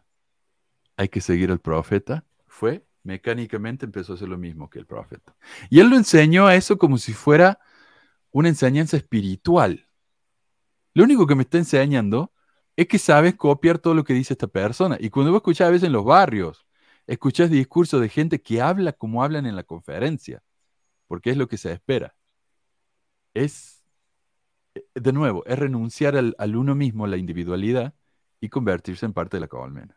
¿Y esa conferencia la tienen que escuchar periódicamente ustedes? Cada seis meses viene la conferencia y son seis horas que hay que escuchar. ¿Y no la vuelven a escuchar o, o, oh, eso, está en el, eso está en el sitio web. Eh, y durante el año lo que hacen es, te, te dan, te asignan eh, discursos de la conferencia que van a ser la lección de la escuela dominical, por ejemplo. Ah, entonces, en base a eso empieza todo el adoctrinamiento. Entonces, sí o sí lo tenés que leer otra vez a esos discursos. Y obviamente cuando da un discurso en la capilla, todo el mundo cita esa, esa, esos discursos y ahora se nos viene el mes que viene, así que vamos a ver cómo ¿Sabes qué episodio interesante estamos omitiendo de Heaven's Gate? Cuando Marshall Applewhite se casa con sus seguidores de forma simbólica. Oh. ¿Recuerdas esa escena? Me olvidé de esa parte. claro, sí. No me acuerdo cuánto. simbólicamente se casa con sus seguidores. Compra unos anillos y a cada uno les empieza a dar un anillo y simbólicamente se casa con ellos, ya en los días finales, como para ratificar el compromiso que, se estaba por, que estaba por venir. El compromiso de quitarse la vida masivamente. Oh, qué, qué feo. Perturbador bastante, ¿no? Pero si él se creía que era Jesucristo, tiene sentido, ¿no? Porque uno al bautizarse supuestamente se casa con Jesús. Oh, qué desastre. Bueno, no sé si hay algo más que quieras compartir, Jorem. Yo, yo ya estoy. Llevamos bastante tiempo acá, así que a menos que tenga un comentario final. Oh, contamos acerca de, cómo te encontramos. ¿En YouTube? Oh, con, el eh, nombre Jorem. ¿O hay algo sí, En, en, YouTube estoy como Jorem nomás, como estoy aquí abajo. En el título también está el link. Eh, si presionan en el, en el, título de este video sale la palabra Jorem. Si presionan ahí, pues van directamente a mi canal de YouTube en el resto de redes, pues estoy en Twitch también. Te he visto en Twitch, te sigo en Twitch, mano. A veces ah. veo los programas en Twitch. Yo soy el que ve en Twitch, ese soy yo. sí, tenemos uno por lo general. ya, el, que ve en Twitch, ese soy yo. Es que, ¿sabes que Twitch todavía no se consolida mucho, no? Pero bueno, hay que, hay que seguir. Eh, también estoy en TikTok, estoy en casi todas las redes como Jorem o si no como canal sub-Jorem y me encuentran de esa manera si que quieren ver contenido tipo True Crime, de sectas. Eh, de hecho, he hablado con, con, Manu para hacer un video eh, sobre Levaron, Erbil Levaron. Le voy a hacer un remake, que ya lo hice en su momento, pero con la narración antigua y me lo pusieron en amarillo el video también. Ah. Entonces, pues, a ver si le hacemos un remake. Aunque hay muchos casos de sectas fundamentalistas mormonas dignos de destacar, para mal. Eh, y, y, pues bueno, quizás progresivamente iré llevándolos al canal. El de Warren Jeffs le hice un, remake, porque bueno, ya también estaba bastante anticuado el resto de videos de, Warren. Y, es un tema fascinante. Quizás en algún momento tendremos que conversar sobre ese personaje nefasto también. Oh, sí, sí. Yo hablé de él brevemente, pero sí es un asco ese tipo. Eh, eh, sí, eso es brutal, terrible. en el documental hay una escena que muestran que realmente te deja traumatizado, ¿no? Porque ¿Cuál documental? ¿De Netflix?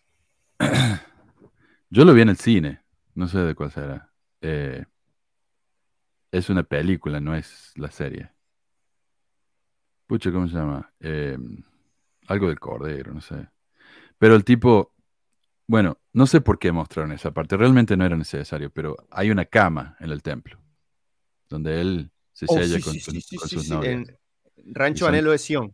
Y son niñitas que, de hecho, a, él lo meten, lo meten preso por eso, porque él guardaba en una bóveda en ese templo todo el material filmográfico, eh, de audio también, con, estas muchachas. Y es así que lo, él iba a salir pronto de la cárcel, pero con esa nueva evidencia es que está ahí condenado. No, eso, eso, eso me pareció a mí estuvo de más. Podrían haberlo mencionado, ¿viste? Pero, o sea, no lo mostraron, mostraron el audio, pero con eso ya era mucho. Eh, pero sí, ese tipo es reverendo y pedazo de mierda. Bueno, gracias Jorem y gracias a todos por, los comentarios, por la participación. Yo tenía miedo que no, no tuviera suficiente materia. Mira, ya llevamos 2 y, 20 casi. Eh, los voy a dejar a todos con los memes de, de Alex que preparó para este, para este programa. Espero que les guste y un abrazo, Jorem. Nos estamos viendo, ¿ah? Muchísimas gracias por la invitación, muchas gracias por la oportunidad y también por la amabilidad a toda la audiencia de Pesquisas Mormonas. De verdad, un honor estar aquí en tu canal, siempre lo repito. Eh, Pesquisa es una de las referencias para mí en el, tema de YouTube. Hace mucho tiempo he hablado con él. Bueno, nunca se dio la posibilidad de estar aquí, pero ahora me siento bastante afortunado de, poder compartir esta historia de Heaven's Gate, bastante perturbadora, pero interesante y que, bueno, que la gente conozca la historia y que no se repitan eh, este tipo de eventos lamentables. Muchísimas gracias a Manu y a todos. Bueno, nos estamos viendo, joven. Gracias a todos y hasta la semana que viene. ¿eh? Adiós.